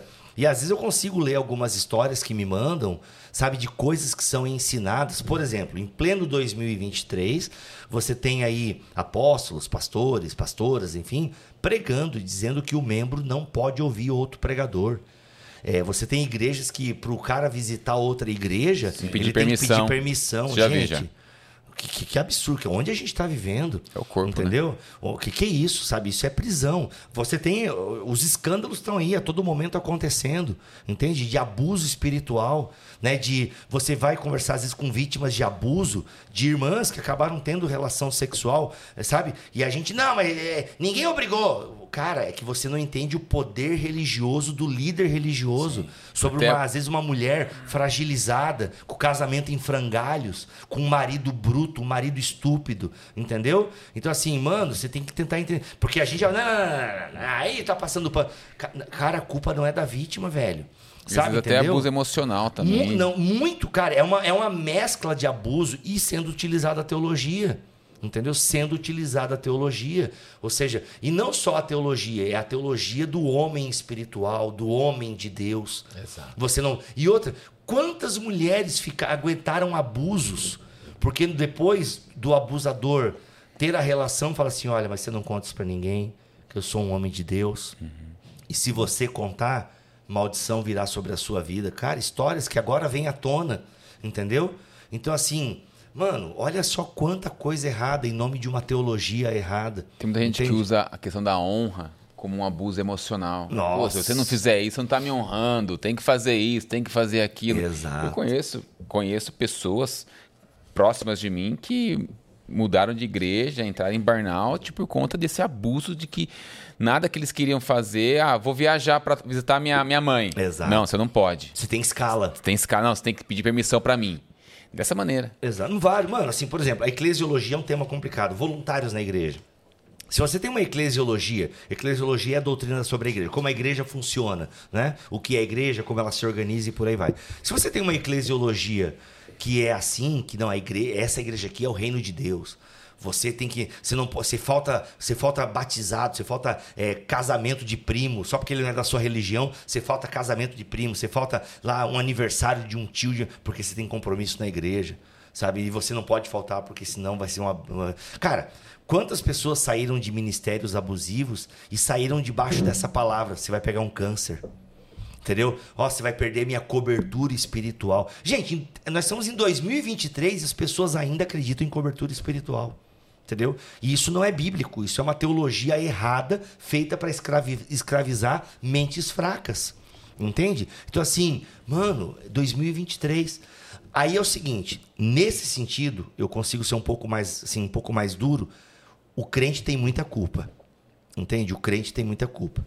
Ainda que o sacerdote, o líder, ele vai ser julgado por Deus de uma maneira diferente, por estar utilizando a palavra para embriagar e ludibriar o povo, mas o crente também tem culpa. Porque o povo de Israel não foram só os sacerdotes que sofreram né, a ira de Deus, sofreram o exílio. O povo também sofreu o exílio. Porque o povo também pereceu porque não questionava o sacerdote. Meu, ó, tá aí o gancho. Tá aí o gancho. Se o povo de Israel questionasse os seus sacerdotes com base no livro de Levítico, o livro que foi dado para que o povo aprendesse como é que funciona a lei de Deus e sobre o caráter de Deus, talvez não houvesse o exílio. Talvez a idolatria não fosse tão forte. Entende? Então, assim, precisa questionar. Liderança precisa ser questionada. Liderança precisa ser questionada com amor, com base na palavra, entende? Não com base em Com raiva, respeito, com né? respeito, claro. Não é chegar assim, ô pastor, tô aqui, ó. Eu vi lá o fulano falando na internet que isso aí tá errado. O senhor tá ensinando coisa errada para. Calma. Às vezes ele não tá o ensinando dedo, né? errado, às vezes é só a posição teológica da igreja, entende? Te acalma. Mas sim, questionar em amor, perguntar quais são os fundamentos, por que está sendo ensinado isso. Isso sim, liderança precisa ser questionada. Inclusive, um dos motivos que, né, uma das é, da- da- do meu fichamento, né, de quando eu fui é, é, retirado de um movimento, acho que eu já falei isso aqui da outra vez, né, da, quando eu saí da Assembleia, né? Sim, sim. Então, uma das coisas que usaram lá no dossiê contra a minha pessoa é que num programa de rádio eu falei sobre o solo escritura. E, ah, não, porque eu falei, não, gente, a Bíblia foi dada para a igreja para que a igreja julgue os seus pregadores. E não gostaram disso. Onde já se viu a igreja julgar o homem de Deus? Então percebam, quem falou isso, essa frase, que graças a Deus eu não sei o nome, mas essa pessoa está se achando superior ao apóstolo Paulo. Entende? Que foi questionado, Sim. entende? Que tinha os bereanos que ficavam conferindo o que Paulo falava. Então, a liderança precisa ser questionada, sempre, sempre. Com base em amor, com base numa, num argumento sólido, não com base também em achismos, ou porque você viu o pregador da internet falando e tal. Não. Mas é, lideranças precisam ser questionadas. Isso é uma questão, uma coisa que a pessoa, as pessoas têm que entender também, porque elas às vezes fazem parte de uma igreja que tem uma doutrina teológica, e ela vai na internet, ela ouve, por exemplo, o cara é pentecostal e ouve a teologia reformada. É claro que quando ele for É a é, igreja na dele. igreja dele, ele vai ter choque com isso, né? Exato. Cara, tu tocou num ponto assim. A teologia reformada ela tem um mérito incrível na internet, porque eles conseguiram povoar a internet com o conteúdo deles.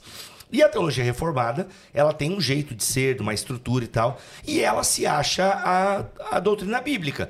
E tudo bem, é, é a, é a posição que eles defendem. Então, e eles falam muito bem, né? Então, por exemplo, quando os reformados falam sobre cosmovisão cristã, eles falam cosmovisão cristã. Mas eles entendem que só o jeito deles é o jeito cristão de interpretar o mundo. Beleza, isso eu não concordo com eles, porque eu acho que existem outras formas cristãs de se ver o mundo. Mas beleza. Aí tá lá. Aí ele ouve que os dons cessaram. Ele ouve lá um grande pregador reformado. Ai, que línguas não é assim.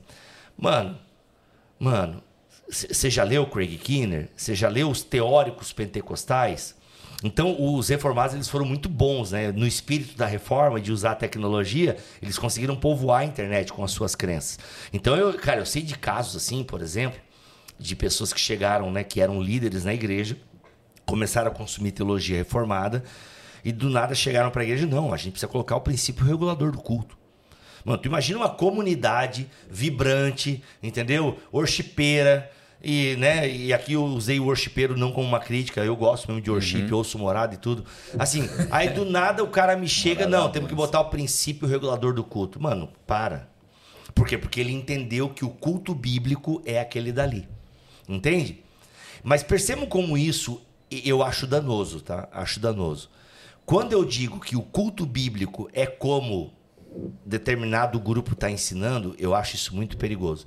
Porque, meu irmão, eu estou excluindo tanta gente do culto bíblico. Teve até um amigo meu recentemente que estava em Moçambique, na África, e aquele culto mega vibrante, aquele culto longo, com muita dança, com muito batuque, tal, tal, tal.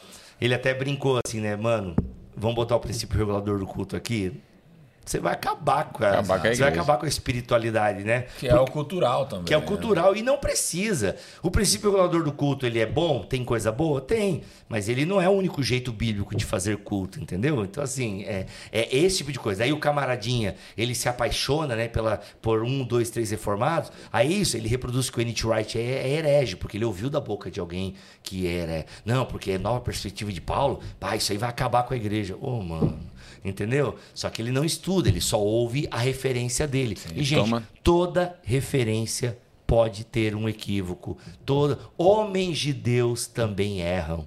Entende? Homens de Deus também erram. Então, assim, pode continuar tendo a sua admiração, mas julgue tudo que é falado. Porque às vezes algumas coisas podem estar sendo equivocadas, espantalhos podem estar sendo atacados. Por exemplo, nós evangélicos erramos demais quando vamos criticar os católicos. Cara, é um show de horror muitas vezes. Porque a gente não conhece bem a teologia católica, a gente acaba às vezes só criticando uma teologia popular católica, que não é a teologia oficial, entende?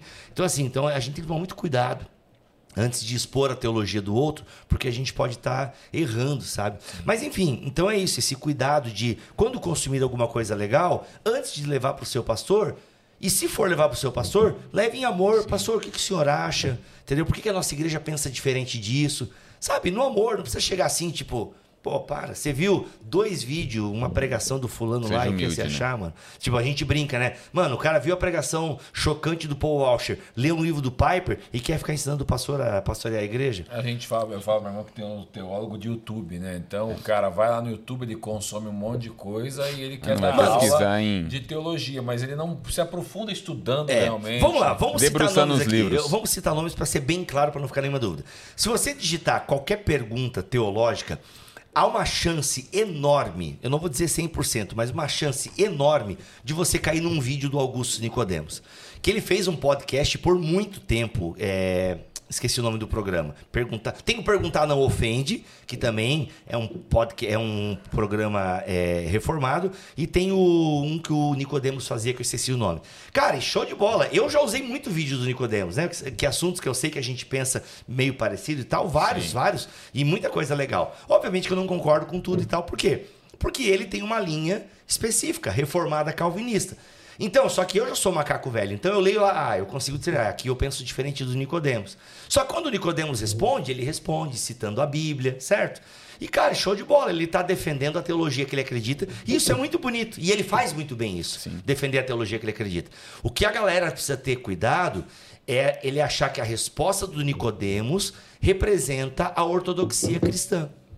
E não, representa é, um calvinismo, porque a gente ainda tem que tomar esse cuidado, né?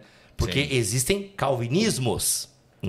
Para vocês perceberem como o Dentro negócio da própria doutrina ainda existem. Existe, é, exato. É, o, Nicodemos, o Nicodemos é supralapsário ou infralapsário? Entendeu? Eu não sei, eu não, não acompanho ele nesse nível. Mas entendeu? Entre os calvinistas tem essa discussão. Entendeu? Ah, Deus predestinou antes da queda ou depois da queda. Nem sei se é isso, porque também não curto muito, não é minha vibe. Mas entende ponto? Assim, cara, leu, você viu lá um podcast do Bibotalk. Você viu uma resposta do Nicodemos. Você viu uma pregação do Hernandes e tal. Sabe? Tudo gente legal. Inclusive o pessoal do Bibotalk. Né? Mas, cara, calma. Pesquisa um pouco mais, entende? É, vai tirar um pouco dúvida, porque entenda isso. Nós estamos defendendo teologias. E é óbvio que a gente está citando a Bíblia. Só que a Bíblia, qual é a. Qual é a, porque a grande questão é o seguinte: o grande lance é que nós queremos. Cara, qual é a verdade? Mano, me diz qual que é o certo. Então, eu vou te dizer que o certo é o que eu estou ensinando. Só que existem outros irmãos tementes a Deus que amam a igreja que ensinam diferente. Sim. E aí, eu acho que eu tô certo. Só que realmente eu acho. Porque eu entendo que a resposta que aquele irmão tá dando, que aquela irmã tá dando para essa mesma pergunta, eu não concordo com a resposta, mas poxa, tem algo ali, entende? Que eu discordo, mas tem algo ali. Sim. Então essa humildade, sabe, de entender que eu não represento a cosmovisão cristã, eu não represento o todo da doutrina cristã. Ortodoxia, sabe? Eu penso que ortodoxia a gente tem um mínimo ali comum, mas o resto tem uma certa, uma certa maleabilidade, existe uma pluralidade genuína na igreja de Jesus. Ô, Bibo, tem uma galera. Pode falar. Posso fazer uma pergunta? Ô, Bibo, você vê algum um risco para a fé de um novo convertido, aquele que está queimando o primeiro amor, fazer teolo- Deixa queimar, deixa Aí, queimar. É, falou que gosta de morada. Ah, olha, é, é, o- Morada, esse é o, música, é o Morada, Morada junto Morada com o... com a Lê? O Ale, exato. o Ale verdade, Vilas. Boas. Eles Eu têm um som do reino que É, eles estão numa legal. sala lá. Isso. Boa, boa.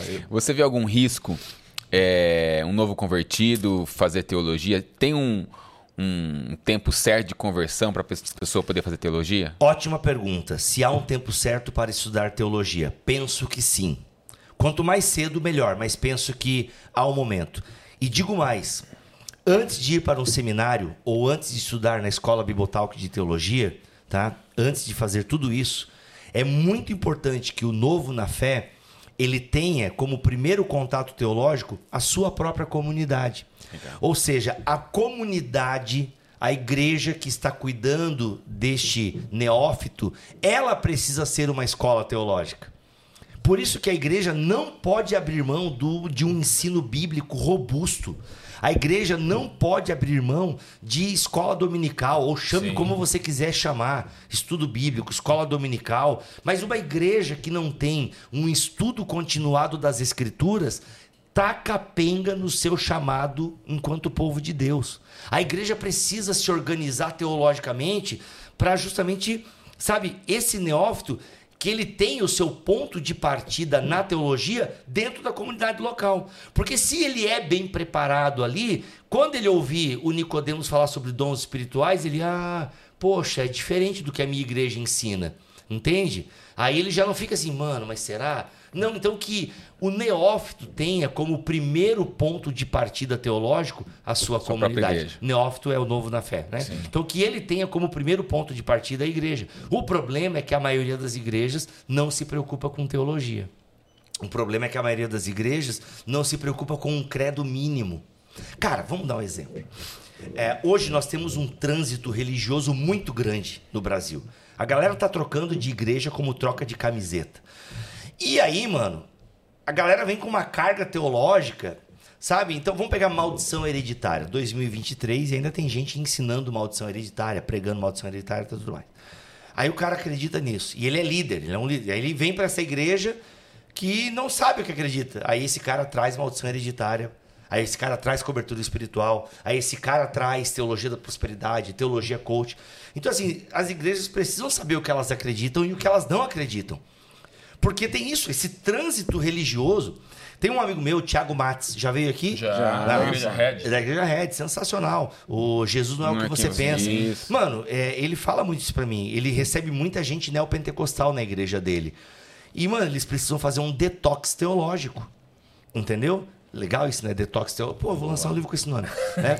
Ele precisa fazer um detox teológico, porque a galera vem cheio de carga de teologias, entendeu? Ah, do meu pai apóstolo, do não sei o quê, e tal, tal, tal, e da bênção. Sabe assim, tipo, gente que, pra ir embora, ô pastor, me abençoa aí, ô pastor, vem aqui ungir o meu carro, sabe?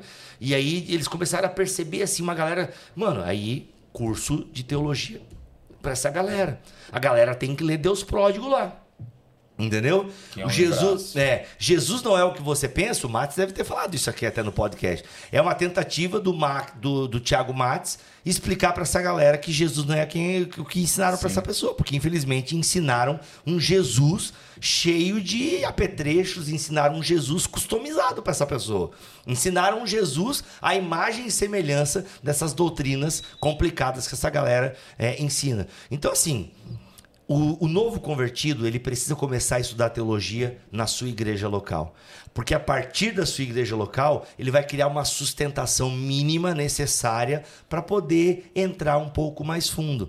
Ou seja, é como aquela criança que está aprendendo a nadar. Então, ela aprende a nadar ali, no rasinho, cheio de boia, cheio de assistência, entendeu? Então, ela sabe o que é o básico para não morrer afogada.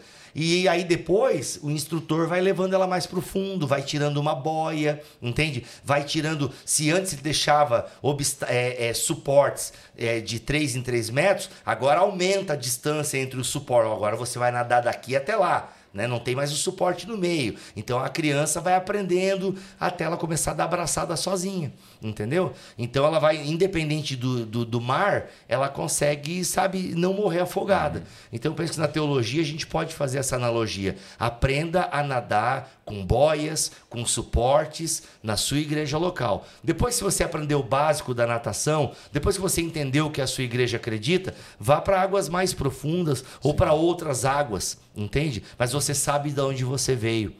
Por, assim, para mim, para mim, é, por que, que muitos pentecostais, falo isso com muito temor aqui, tá? E com muito respeito.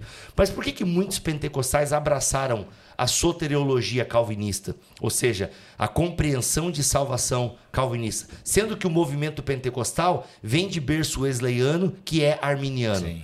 Por que, que muitos pentecostais abraçaram o calvinismo? Porque não foram bem ensinados na sua igreja local. Exato. E aí você, cara, que quando você pega um calvinista ensinando salvação, brilha os olhos.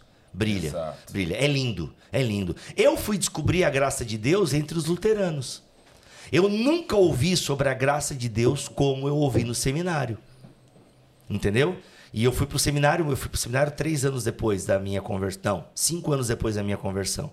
E em cinco anos de conversão, frequentando o movimento, eu nunca ouvi sobre a graça como eu ouvi da boca de Lutero. Mentira, gente, eu não ouvi do Lutero, né? Mas como eu ouvi dos escritos de Sim. Lutero. Entende? Então, assim, é, e aquilo mudou, entende? Só que aí eu começo a estudar a teologia pentecostal. Aí eu percebo que o pentecostal, o teórico, né, o teólogo pentecostal, ele nunca ensinou as coisas que às vezes eu ouvia na minha própria igreja. Tá entendendo? Sim. Ou seja, a própria denominação não bebia nas suas fontes. Mano, a, a CPAD, ela demorou quanto. A Assembleia de Deus no Brasil demorou quantas décadas para escrever uma confissão de fé? Sim. Demorou demais, mano.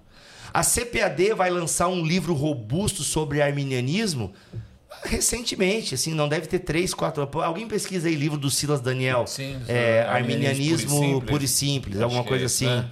Alguma coisa assim. Vê quanto tempo aí. Demorou, é, não tem 10 anos o livro dele. E os calvinistas estão há décadas ensinando, ou seja, desde que tem internet, os calvinistas estão lá ensinando. Cara, o livro do Joe Piper é maravilhoso. Né? E, assim, é, até eu quando leio penso, mano, acho que eu vou ser calvinista. né? Em busca Então, de assim, Deus? É, os cinco pontos do calvinismo lá. Entendeu? Então, assim, mano, é, é, é lindo ver um calvinista falar sobre soteriologia. Mano, é graça pura, é maravilhoso. Só que ali no meio tem a doutrina dele, da predestinação, como ele entende tudo e tal.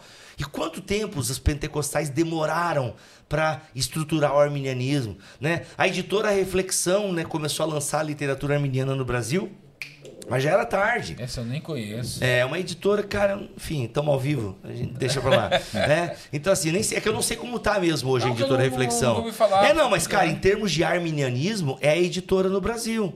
Entende? Era a editora no Brasil. Que hoje eu não sei como tá, mas ela tem grandes pérolas do arminianismo. Entende? Ela tem o livro do Roger Olson, é, que é, te- é Teologia Arminiana, é, Mitos e Realidades. entendeu? Ela tem, ah, ela tem o do Picirilli, Fé, Graça e Livre-Arbítrio, uma resposta a Lutero e Edwards, sensacional, uma obra de arte essa, esse livro do Picirilli, entendeu? Enfim, ela tem grandes obras é, do arminianismo, assim, sensacional. Eu não sei como é que tá hoje. Cara, até vou falar com a Thomas, que se eles pararam, acho que a Thomas tem coisa boa. Legal. Ou a editora de vocês podia pegar, né? Tem coisa realmente, obra de arte Boa. lá no que diz respeito ao arminianismo. Então, assim, cara, é, então é, é um mérito dos calvinistas, né? E, e aí eu acho estranho, ao mesmo tempo, eu entendo porque calvini, é, a pentecostais viraram calvinistas. Porque o pentecostalismo demorou para estruturar a sua soteriologia.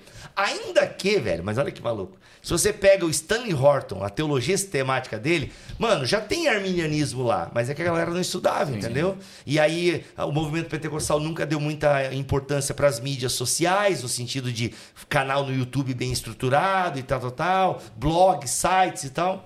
Aí deu no que deu, né? Bíblia, vamos para vamos a Bíblia aqui pegar dois textos. que Vamos, para, deixa eu, falei demais, pera. Respira. Tem água ainda aí? Tem água aqui ainda.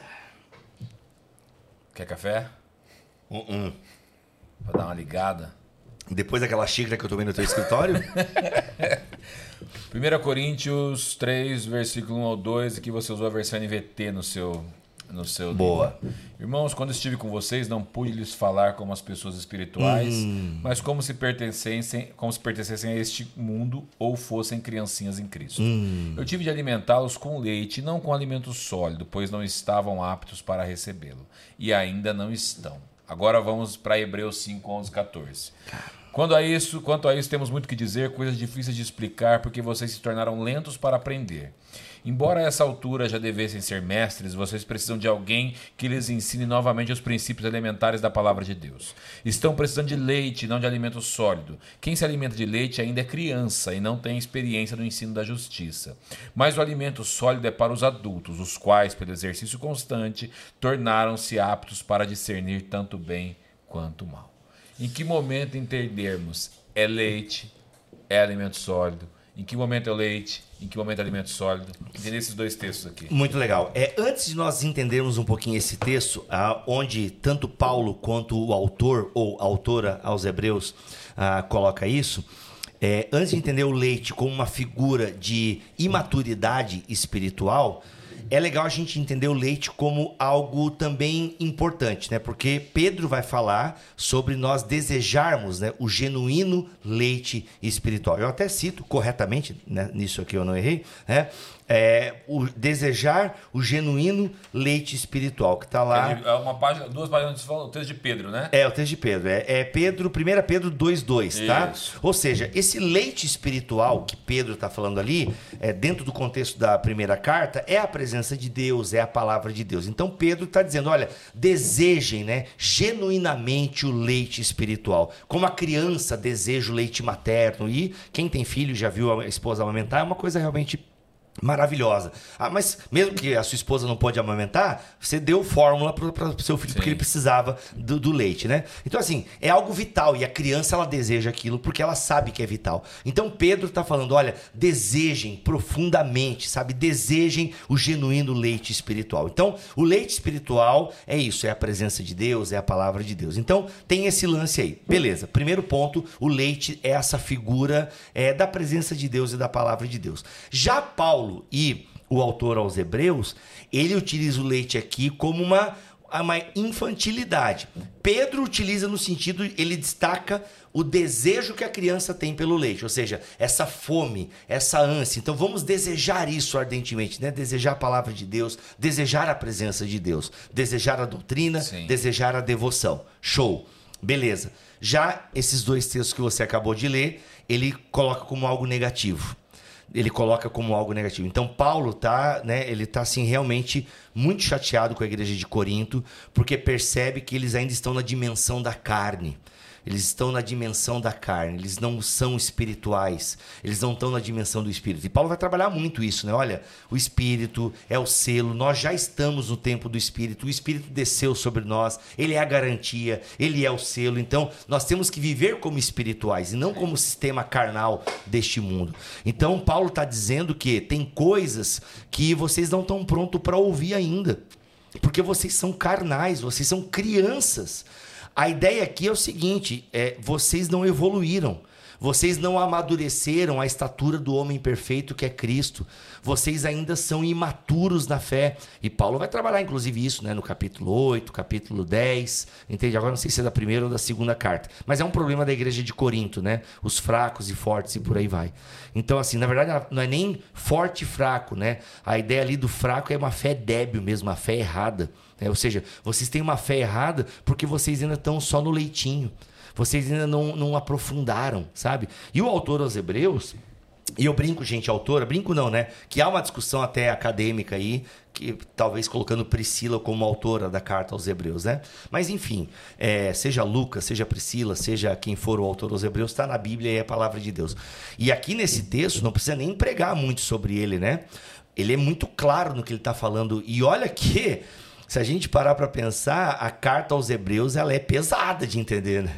Ela é pesada, é muito difícil ler Sim, Hebreus. É não é um livro fácil. Tanto é que eu fácil. dou uma dica para você que está me ouvindo e me vendo. Leia Hebreus junto com Levítico. É uma boa casadinha, tá? Legal. Leia Hebreus Legal. casando com Levítico. Primeira Levítico? Não? Primeira Levítico, exato. Piada interna total aqui, galera. Um abraço. Como é que é o nome do irmão? Ele Lucas. mandou aqui, ó. O Lucas Ele mandou. Aqui, Fala sobre o meu comentário, indica. Ah, ele, sim. Vai vir aí, gente. Aguarda em primeira Levítico, tá? Vai vir, vai, vai sair no volume do Champion. Mentira. Então o que acontece? É, fica essa dica. Então, cara, mas tu percebe, mesmo sendo um livro profundo, com coisas profundas, o autor está dizendo, gente, eu não pude avançar com vocês, porque vocês não avançaram. Tudo certo aí? É que quando vocês olham pra lá, eu, o meu, certo. o meu TDAH ataca. Não, não, fica tranquilo. E tá tudo certo nos comentários aí? Tá, tudo certo. Não, o Bruno só veio te deixar mais bonito ali na câmera. Ah, tá. obrigado. Então tá bom, é nóis. Difícil, né? Dá pra botar um filtro. Thank you for the rose, né? Enfim, vamos fazer um NPC aqui. Aí o que acontece? É, a, o autor dos Hebreus, ele tá, ele tá muito, é muito claro que ele tá falando ali, olha, eu não pude avançar com vocês porque vocês são preguiçosos. O texto ali, eu não eu tô com, a, com o meu aberto aqui, mas a palavra ali pode ser preguiçosos, tá? Página ó, 18. É, página, ó, coisas difíceis de explicar, porque vocês se tornaram lentos para aprender. Uma tradução possível ali é vocês se tornaram preguiçosos, tá? Mano, preguiçosos, lentos para aprender. Ou seja, vocês a, a preguiça, ela pode ser caracterizada como vocês não estão afim, velho. Vocês não estão afim de aprender. Também, né? Displicente, exato. Vocês não estão afim. Porque, mano, a preguiça é que. Vamos lá, eu tento fazer academia. E difícil, mano, difícil. Eu quero perder essa teta aqui, mas tá difícil. e, mano, o que que eu tenho? A minha relação com a academia é essa. Mano, eu acordo. Eu, primeiro, eu teria que dormir às 11 da noite. para poder acordar bem às 6. Mas, mano, já começa errado. Vou dormir meia-noite. Porque senão eu não vejo as minhas séries, né? Aí vou dormir meia-noite. Mano, quem disse que eu acordo às seis, velho? Acordo às oito. Ah, não, não, também não, porque eu tenho filho pequeno. Mas assim, aí eu já acordo ali, cara, 15 para as 7, estourado, estourado, arrebentado. E aí, mano, que, qual é a palavrinha que vem? Preguiça, maluco. Preguiça. Então eu sou displicente quanto à academia. Entende? Só que, mano, a academia não é, a academia não é salvífica, né? Claro, Sim. ela pode prolongar os teus dias na Terra. Sim. Academia é uma coisa importante para a saúde, saudável. Ótimo. É realmente, eu vi, gente, aqui não é pegar a palavra da é. academia, não. Tá? Não é, não é crossfit, falar, é academia. Falou que eu não devo fazer academia. Não, Paulo é. fala, né, que o exercício físico tem Sim. pouco proveito para piedade. Mas ele não está descartando, só falou, ele só falou que tem pouco proveito, mas é, ele é importante. E ainda mais no estilo de vida que a gente tem, né? A gente come mal, a gente dorme mal, a gente usa celular, enfim, a gente toma Fanta Ovo, essas coisas todas. Então o que acontece? é, é, importante. Eu já, eu já reconheci no meu corpo, no meu.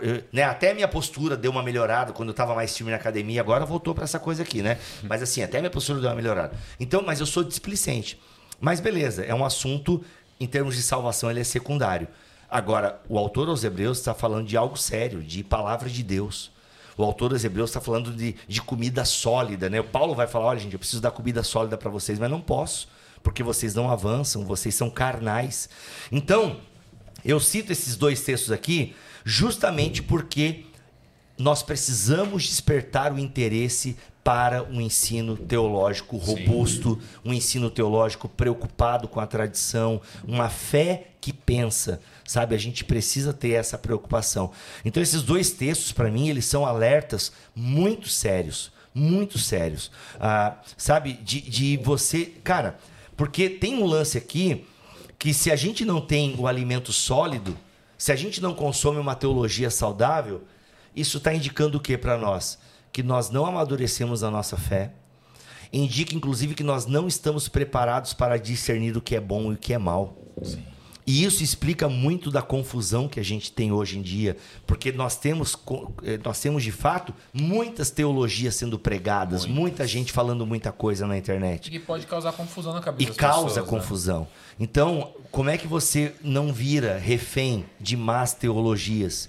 E como você consegue avaliar uma boa teologia ao mesmo tempo que entende que ela não é a sua, mas você reconhece que ali tem uma boa teologia? Quando você começa a consumir alimento sólido. Então, vamos dar um exemplo bem prático. Se você tem o hábito de só ler a Bíblia, quero dizer o seguinte: parabéns. Você já está à frente de muitos cristãos Sim, acima que da média. nem a Não, Bíblia já tá acima leem. da média. Acima da Já média. está acima da média. Parabéns. Agora, se você lê uma Bíblia simples, sem um comentário, sem um bom comentarista, porque também tem comentários e comentários, mas se você lê a Bíblia desacompanhada de instrução, para ficar mais claro aqui, se você não lê a Bíblia acompanhada de um tutor, acompanhado de um tutor, acompanhado de um mestre, acompanhado de uma escola na sua igreja, acompanhado de uma boa Bíblia de estudo, inclusive ressalto aqui Bíblia de Estudo Thomas Bíblia Nelson. do Thomas Nelson, excelente, que é a mais completa que a gente tem hoje, mas não tem dinheiro para comprar a Bíblia do Thomas Nelson. Vê quanto tá uma NVT de estudo, boa Bíblia Excelente de estudo também. também.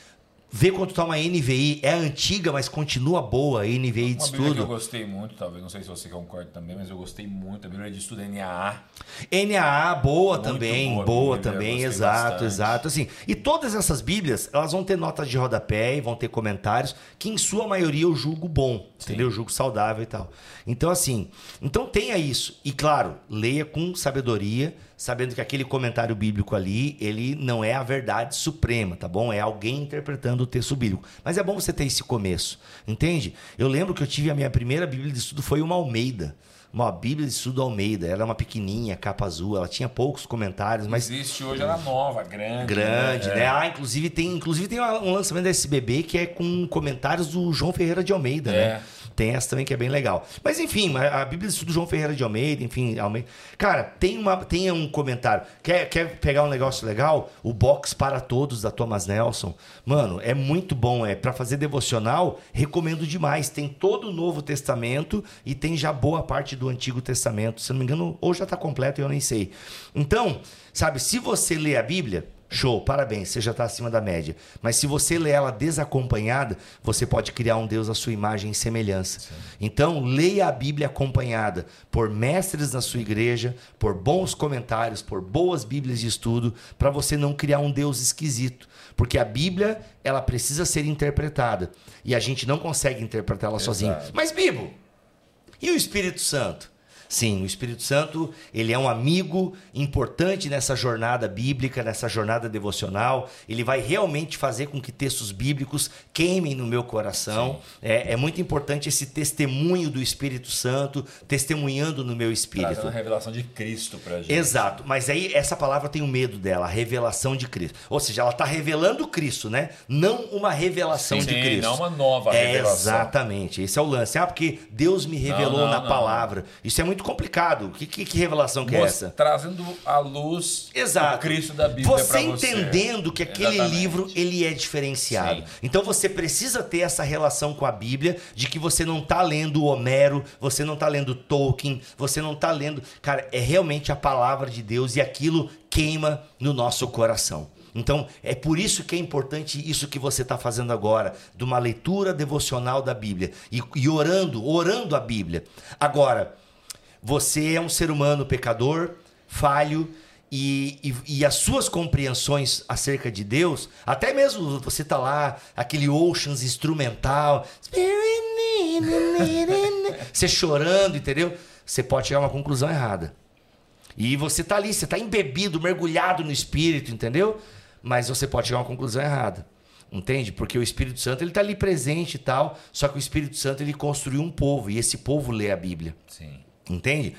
do Antigo ao Novo Testamento, você vê o que? A Bíblia sendo aberta e explicada. Uhum. É lindo, né? Quando a gente tem lá Neemias, né? O Esdras vai ler lá o, o livro da lei e a galera vai explicando um pro outro, vai traduzindo. É lindo você olhar é, o eunuco, né? De repente Felipe é transladado. Entendes o que lês? Livraço da Vida Nova. Quem foi né? Josias, Ezequias? Que Ezequias. Fez a, Ezequias, Josias, que fez a leitura, que faziam anos e dezenas de anos que estavam perdidos. Exato, escrituras, é, né? acho que é Josias, né? É, Josias, essa- Josias. é, do livro, o livro da lei é achado, né? e o Isso, acha o isso. livro da lei e a galera e, e olha só, né? A galera lê e, e é explicado e a galera se converte dos seus Aí pecados eles fazem e a. Páscoa como nunca tinham. Prestam, Exato. é, fazem a festa da Páscoa como nunca tinham feito. antes. Exatamente. Então é isso, sabe? É, a Bíblia é um livro de comunidade. Só que é o seguinte, eu preciso então das duas coisas. Eu preciso da minha devoção particular para ter esse testemunho de que esse livro é verdadeiro, mas para interpretá-lo e aplicá-lo na minha vida, eu preciso também dos meus irmãos. Entende? Porque a gente pertence a uma história que nos antecede. Então é, tem que ter esse cuidado, sabe? Tem Sim. que ter esse cuidado. Ô, Bibo, vamos pegar umas, umas perguntinhas Bora, aqui. Bora. vamos- eu também quero as perguntas do Instagram, Gustavo. Não sei a Bruna, se a Bruna estiver ouvindo a gente aí. Nós somos das perguntas da caixinha do Instagram. Falou que ia pegar algumas para trazer pra gente. É, coisa o Hugo sai ali já Sim. chama ela e pergunta para ela isso daí das perguntas lado. da caixinha do Instagram. Bora. O Kaique, Kaique Meias escreveu aqui: congrega em uma igreja em que muitos irmãos e alguns obreiros creem que a teologia esfria o crente.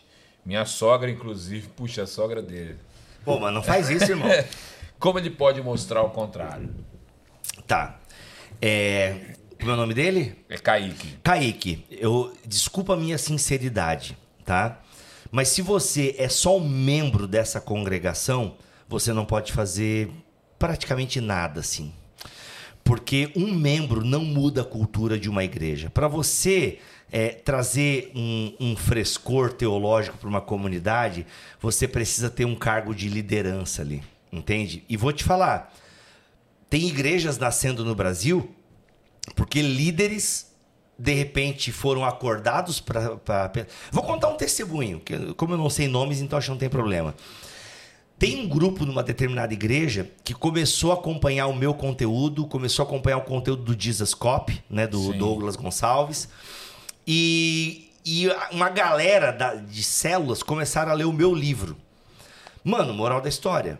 A galera percebeu que estava num movimento esquisito. Então, olha só. De repente, esse líder percebeu que ele não. Mano, a minha igreja tá ensinando coisa errada. A minha É igreja fogo tá. estranho ali. Fogo estranho e tal. E, mano, ele era um líder. Ele tentou conversar com a liderança e tal. Obviamente que não deu, porque você não vai mudar uma estrutura nacional, né? É uma igreja de, de, de níveis nacionais não e tal. mudar a estrutura. Você não vai mudar a estrutura, irmão. Mano, o que, que ele fez? Ele saiu. Só que, mano, o cara era um líder dentro, né? Tinha várias pessoas debaixo da liderança dele. Cara, ele saiu e meio que naturalmente abriu uma igreja. Entende? Assim, então, não era nem a primeira escolha dele, né? Mas, enfim, acontece. Então, assim, Kaique, infelizmente, mano, você sozinho não consegue mudar a cultura de uma igreja. Sim. Agora, o que você pode fazer é, se outros irmãos da congregação pensam dessa maneira, gente, se reúnam, estudem a Bíblia, façam um curso de teologia legal e tal, sabe? É, e quanto à sua sogra, mano, eu imagino que ela já deve, já deve ser uma senhora, sei lá, pra, talvez com mais de 40 anos e tal, né? Não discuta, deixa. Se ela pedir a tua opinião, você dá, sabe? Que tem coisas que você não vai mudar a opinião da. Dá o meu livro para ela. Dá, quem sabe os Isso, meus é. argumentos aí. Aproveita. Já venderam os 10 aí, pessoal? Os 20? Não com sei, Não Não. sei. Pô, se não vender os 20 ainda é uma vergonha. Ah, o Kaique vai de comprar Deus. 10. tá? Então, assim, é, sabe, é, você não consegue mudar a cultura de uma igreja. Sim. Entende? Tipo assim, ah, Bíblia, eu recebo muita pergunta desse tipo, assim, poxa, a minha igreja acredita nisso, o que, que eu posso fazer para mudar? Se você é só membro, nada. Entendeu? Porque, ah, mas eu sou líder de um GP. Cara, isso é bem complexo, assim, bem complexo. Porque se você tem um cargo de. Isso acontece também, tá? Eu não tenho nenhuma resposta muito exata para isso, porque eu acho o assunto complexo. Mas você tem isso acontecendo. De pessoas que têm cargo de ensino na igreja e de repente começam a pensar muito diferente da liderança. Cara, se o que você está pensando diferente da liderança é estrutural naquela comunidade, eu, eu aconselho você a não ser mais da área de ensino. Ou, continue, ou ensinar aquilo que você não acredita. Só que pela acabar paz. colocando a igreja em conflito. né? Muito, muito. Isso não é legal. E aí, já venderam as 20 unidades autografadas? já?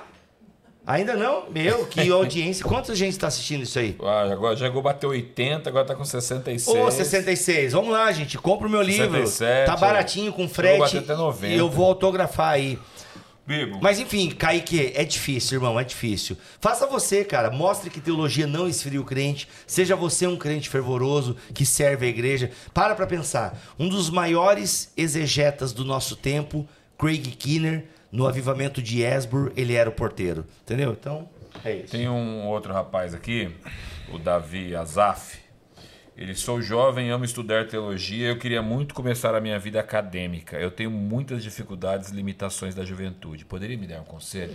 Tá. é- ele quer começar a vida acadêmica na teologia? Eu não entendi É, isso. na te- provavelmente na teologia. Né? Eu sou jovem, amo estudar teologia. Tá. Mas eu queria, eu queria muito começar minha vida acadêmica, provavelmente teologia. Legal. Tenho muitas dificuldades e limitações da juventude. Poderia me dar um conselho? Cara, é assim, limitações da juventude depende muito da sua criação, né? Os discípulos eram todos jovens.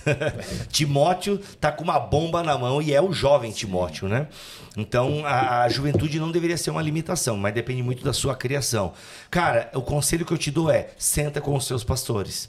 É, porque se você é jovem e tem esse desejo, é importante que você seja enviado por uma comunidade. Entendeu? É muito importante que você seja enviado por uma comunidade. Por quê? Porque se você é jovem e vai estudar teologia por conta, cara, você vai navegar, navegar onde depois? Sim. Você vai fazer o que com esse conhecimento teológico? Entende? Então, eu sugiro você ser enviado por uma comunidade. Bibo, o Isaac perguntou aqui no- na caixinha do Instagram. Uhum. Seus amigos calvinistas tentam te convencer? Não mais, não mais. Até porque os amigos calvinistas que eu tenho são pessoas que são mais da área bíblica do que da área sistemática, né? Então não há... E é um assunto para nós já muito ultrapassado também, Já né? Termos- resolvido, né? É, e no Bibotal que a gente tem calvinistas convictos. Né? Você tem o próprio Vitor Fontana, Paulo On, para citar dois aqui, o próprio Guilherme Nunes o é Paulão calvinista. agora parece que é pastor aqui em Campinas, Tá vindo, não sei se já chegou, mas tá, tá vindo pra cá. É. Então, assim, então, mano, não tem que convencer, entendeu? Eles acham que eu tô errado e tá tudo bem. Sabe? É um, é um tema que a gente não concorda e, e é lindo isso. Então, é, é isso aí. O Vamos Cacau é arminiano. Sim. Ah, o Carminiano? O Cacau é arminiano. Não perguntamos para ele no podcast. É, ele é arminiano. Bibo, mais duas perguntinhas. O Matheus perguntou assim: teologia sistemática esfria. O Matheus SF Silva. Teologia sistemática esfria o crente? Não.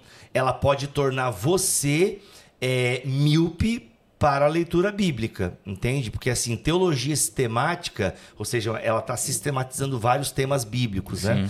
Ela toda teologia sistemática, ela tem um viés confessional, então ela vai te levar para esse viés. Mas a teologia sistemática é algo muito bom para te dar um panorama geral né, das doutrinas bíblicas e tal. Então eu citei o Miller Erickson, né, que tem a versão robusta e a versão menor e tal. Acho muito boa. Quem é carismático tem a versão, é, a teologia sistemática carismática lá do, do, do, do César Moisés e tal. Então, assim, a teologia sistemática ela é uma ferramenta muito boa. Gente, como qualquer coisa. Entendeu? Ela vai depender do seu uso e do porquê você está usando.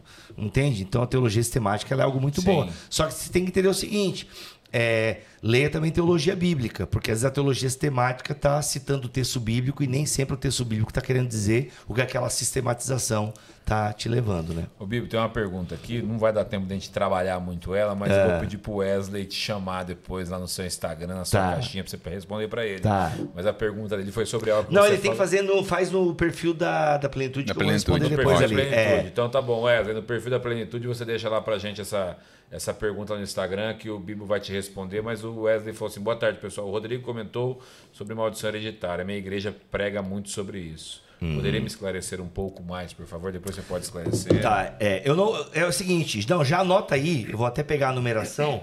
É, eu sei que muitas igrejas ainda pregam isso é, e pregam de uma forma que eu não concordo e muitos teólogos não concordam, né? Mas nós temos um BTcast maravilhoso, que é o meu podcast, Maldição BTcast, que é o BTcast 400 e... e é BTcast 502. É, qual é o nome do irmão? Wesley. Wesley, digita aí no seu Google. B- é, maldição é, Bibotalk. Maldição Hereditária Bibotalk. BTcast 502. 502. Cara, você vai ter uma aula bíblica e histórica explicando por que a maldição hereditária ela não faz sentido biblicamente falando, tá? Legal. Então a gente tem um estudo muito legal lá sobre isso. Então, BTcast 502 recomendo demais a audiência. E a última pergunta, para depois a gente ir lá comer aquela parmegiana. Não Boa, sei se rapaz, aí já até salivei. Depois eu vou fazer uma pergunta também. Pro Bibo. Pergunta aí, Bem então, rápido. Hugo. Pergunta você. Ah, Bibo, é, você fala no seu livro Fé, Fezinha e Fé Inútil. Caramba, boa, boa. Você cita no livro, né? Uhum. O que seria. Fé, a gente já sabe o que é. O que seria uma fezinha e uma fé inútil? O que seria uma fé, uma fezinha. Mano, sabe que é. Eu a gente- li, claro, mas pra quem. Sim, sim. Não, qual é a página que tu leu aí? Porque eu nem lembro de tudo que eu escrevi, né, cara? Porque isso aqui eu já escrevi, tem seis meses que eu escrevi. Mas eu falo, assim, ó, vamos para pensar que acreditar em Deus, até os demônios creem. Para, então, isso é uma fé, né? Você, tem, você pode ter uma fé, a fé dos demônios. Você pode ter uma compreensão é, equivocada de Deus, Sim. sabe? E não só isso, os demônios, inclusive, é, qual é a página? 30. 30. Os demônios, inclusive, eles acreditam, e eles têm até uma fé certa, né? Eles até têm uma fé certa porque eles tremem, Tremem. né? Eles tremem. Então, mas você pode ter esse tipo de fé, que é uma fé que até tem uma crença certa sobre Deus, mas que ainda assim te mantém em oposição a Deus e ao que Deus pede, né? Então, fé, ela não é só uma confiança em Deus. A fé, na verdade, é uma confiança que vem porque eu entendi quem é esse Deus e por isso eu me submeto a ele. Entende? Então, assim, eu preciso ter uma fé robusta, uma fé que estuda aquilo que eu creio. Entende? Porque eu posso ter uma fé que acredita em Deus, mas não me leva em direção àquilo que Deus defende. Tá? É, Então, cadê? Que página que você falou que 30. é? 30? Eu tava na 30. Ó, essa parte aqui da experiência é muito legal, né? Muito top. A, a parte da robustez. Fé, fezinha e fé inútil, tá? Ter fé, aqui eu tenho, eu queria ler essa frase em destaque. Ter fé não é acreditar que tudo que eu quiser o cara lá de cima vai me dar, algo que eu teologia da Xuxa. Mas possuir uma convicção que nos move em direção a Deus e o próximo. Porque existe essa fé inútil, essa fé que só pensa em mim, que só quer as coisas pra mim, que decreta as coisas pra mim. Entende? Isso pode ser extremamente problemático, A tá? Narina, inclusive, você pode até responder isso junto, Bíblia, com o que você está falando agora. Ela pergunta aqui na caixa do Instagram se fé para você é razão ou é emoção. Então, essa separação de fé, essa separação que a gente faz de razão e emoção, é uma separação que não tem na Bíblia. A Bíblia, ela para a Bíblia, o que, que é fé? É razão e emoção. É racional os dois, e emocional. É, a mesma, é juntos, porque né? é o ser humano que está acreditando. E ele acredita com. Porque como é que é o grande mandamento? Com todas as suas forças, com todo o seu coração, com toda a sua mente, entendeu? Tá tudo envolvido. E quando a Bíblia utiliza várias coisas, tipo, ó, mente e coração, ela não está querendo separar, ela quer apontar para a completude do ser humano. Corpo, alma, espírito. Tudo, é. Ela não você dizendo que o tem. ser humano é, é repartido em três. Não, ela está dizendo que o ser humano, com tudo que ele é, entendeu? Então, assim, quer falar de completude. Então, a racional ou emocional é espiritual. E isso vai envolver os Tem meus como ser neurônios. nenhum nem outro, né? Isso vai envolver os meus neurônios. Eu digo aqui, ó. Ó, uma fé que não resulta. Ah, onde- outra parte que eu penso que está ficando. Lá, lá, lá. Ah, cara, tem muita. Ó, gente, tem que ler a página 30 e 31 do meu livro. Muito bom. Mas é justamente isso, entendeu? A minha fé, ela é também um conteúdo. Entende? A minha fé diz respeito a um conteúdo que eu aprendo sobre Deus. Isso tem a ver com a minha fé. Por isso que a igreja produziu ao longo da sua história credos. E o que, que são os credos? É a fé dos antigos. Entende? Então, fé é algo que eu, inclusive, aprendo. Não só recebo de Deus, mas também a desenvolvo. E o como eu desenvolvo a minha fé? Na minha vida com Deus, na minha vida em comunidade, nas experiências que eu tenho na minha vida, entende? Mas também nos conteúdos que eu aprendo acerca sobre Deus. Isso vai dar robustez à minha fé, entendeu? É muito legal. Pode Ó, nossa fé então Não, é é composta, ó, o, o- eu cito o Packer aqui, ó. Nossa fé é então composta desses dois aspectos, ou tons, como colocou o teólogo J. Packer. Temos o conteúdo que cremos e a confiança que depositamos no Deus vivo. Sendo assim, crer e confiar, razão e emoção, ou razão e afeto, se entrelaçam na vida do crente. Entendeu? Isso é legal. Bibo, faz uma, um merchan aí do seu curso de teologia que você tá. Boa, você boa. Tá Tá rolando. Galera- Promoção de Black Friday ainda? Exato. Pô, tá, na no- Black Friday, é verdade. Black Gente, até o dia 30 de novembro, que inclusive é o dia do teólogo, e meu aniversário, Sério, by the way. Exatamente. Pô, parabéns pra mim. Vou pegar vários livros Não, dele vou te depois. dar da parabéns no dia. 45 Já ou não? Não, mano, a carinha é de 45, mas o shape é de 41 agora. É. Fazer o quê? Eu trabalhei e cortei muita cana no sol, galera. Vendi muito picolé na praça.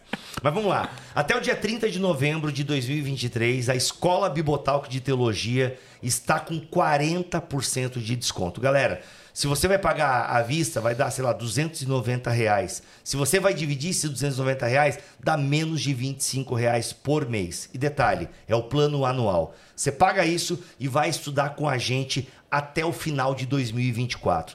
Nós já temos mais de 110 aulas gravadas, temos aula que acontece toda semana, mentorias quinzenais ao vivo, material de apoio disponível, grupo no Telegram vibrante onde os próprios alunos se ajudam. Então, vem estudar teologia com essa linguagem simples, acessível, comigo, com o professor Cacau e outros amigos convidados, tá bom? Escola Bibotalk de Teologia com 40% de desconto. Onde? Tá lá no meu link da bio do arroba Bibotalk no Instagram, tá bom? Tá lá na minha bio, vem estudar teologia comigo.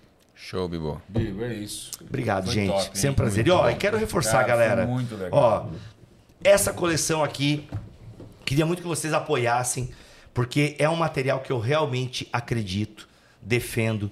E a editora já garantiu a continuidade da coleção, mas obviamente a editora não é uma casa de, é, de misericórdia, né? Precisa pagar as contas e tal. Então, ainda que ela já garantiu mais quatro exemplares, o sucesso da coleção, né? A gente tem, já pensou, 20 livros escritos por autores nacionais, respondendo perguntas bacanas, sabe? Precisa que isso, né, venda e tal. Então, gente, tá barato, inclusive aqui na Plenitude, durante a Black Friday tá realmente um preço inacreditável, tá? Então, aproveita. E mesmo que você esteja vendo esse vídeo depois, ainda vai estar um preço bom. Por quê? Porque essa coleção é para ser barata mesmo. E ela tá muito legal, gente. Sério, livros escritos com carinho, com amor e linguagem acessível. Conto muito com a ajuda de vocês, hein? Não, vale muito a pena.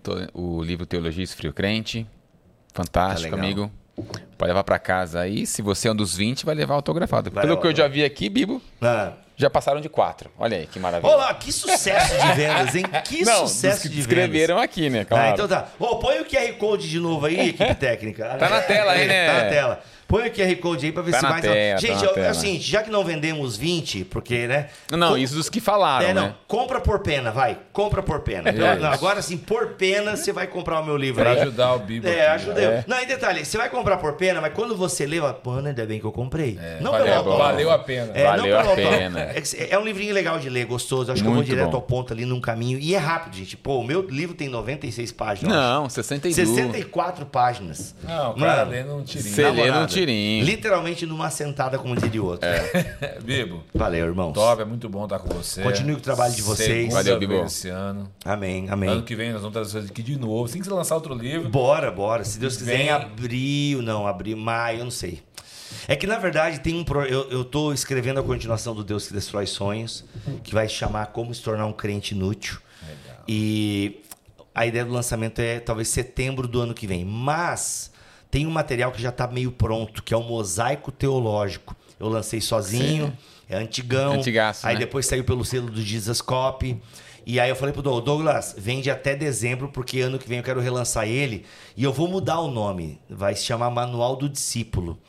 E, por- e o que, que é o mosaico teológico? Ele é justamente uma mini teologia sistemática.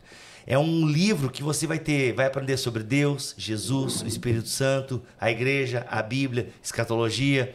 Aí agora eu quero dar uma ampli- ampliadinha nele, vou botar um capítulo sobre espiritualidade e oração e algumas coisas que eu julgo ser bem prática que um discípulo tem que saber, sabe?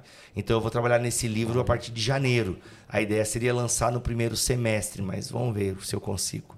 E bora, né? Vamos embora almoçar então, né? Porque Bora almoçar. À tarde a gente tem outro podcast pra gravar agora. Rapaz, né? sobre fé e ciência, Que- vai fé ser. e ci- sobre fé e ciência, o Vai ser Bibo top. vai estar do outro lado da mesa. Isso Vou aí, você o vai estar host aqui, ó, do Bibo. Plenicast.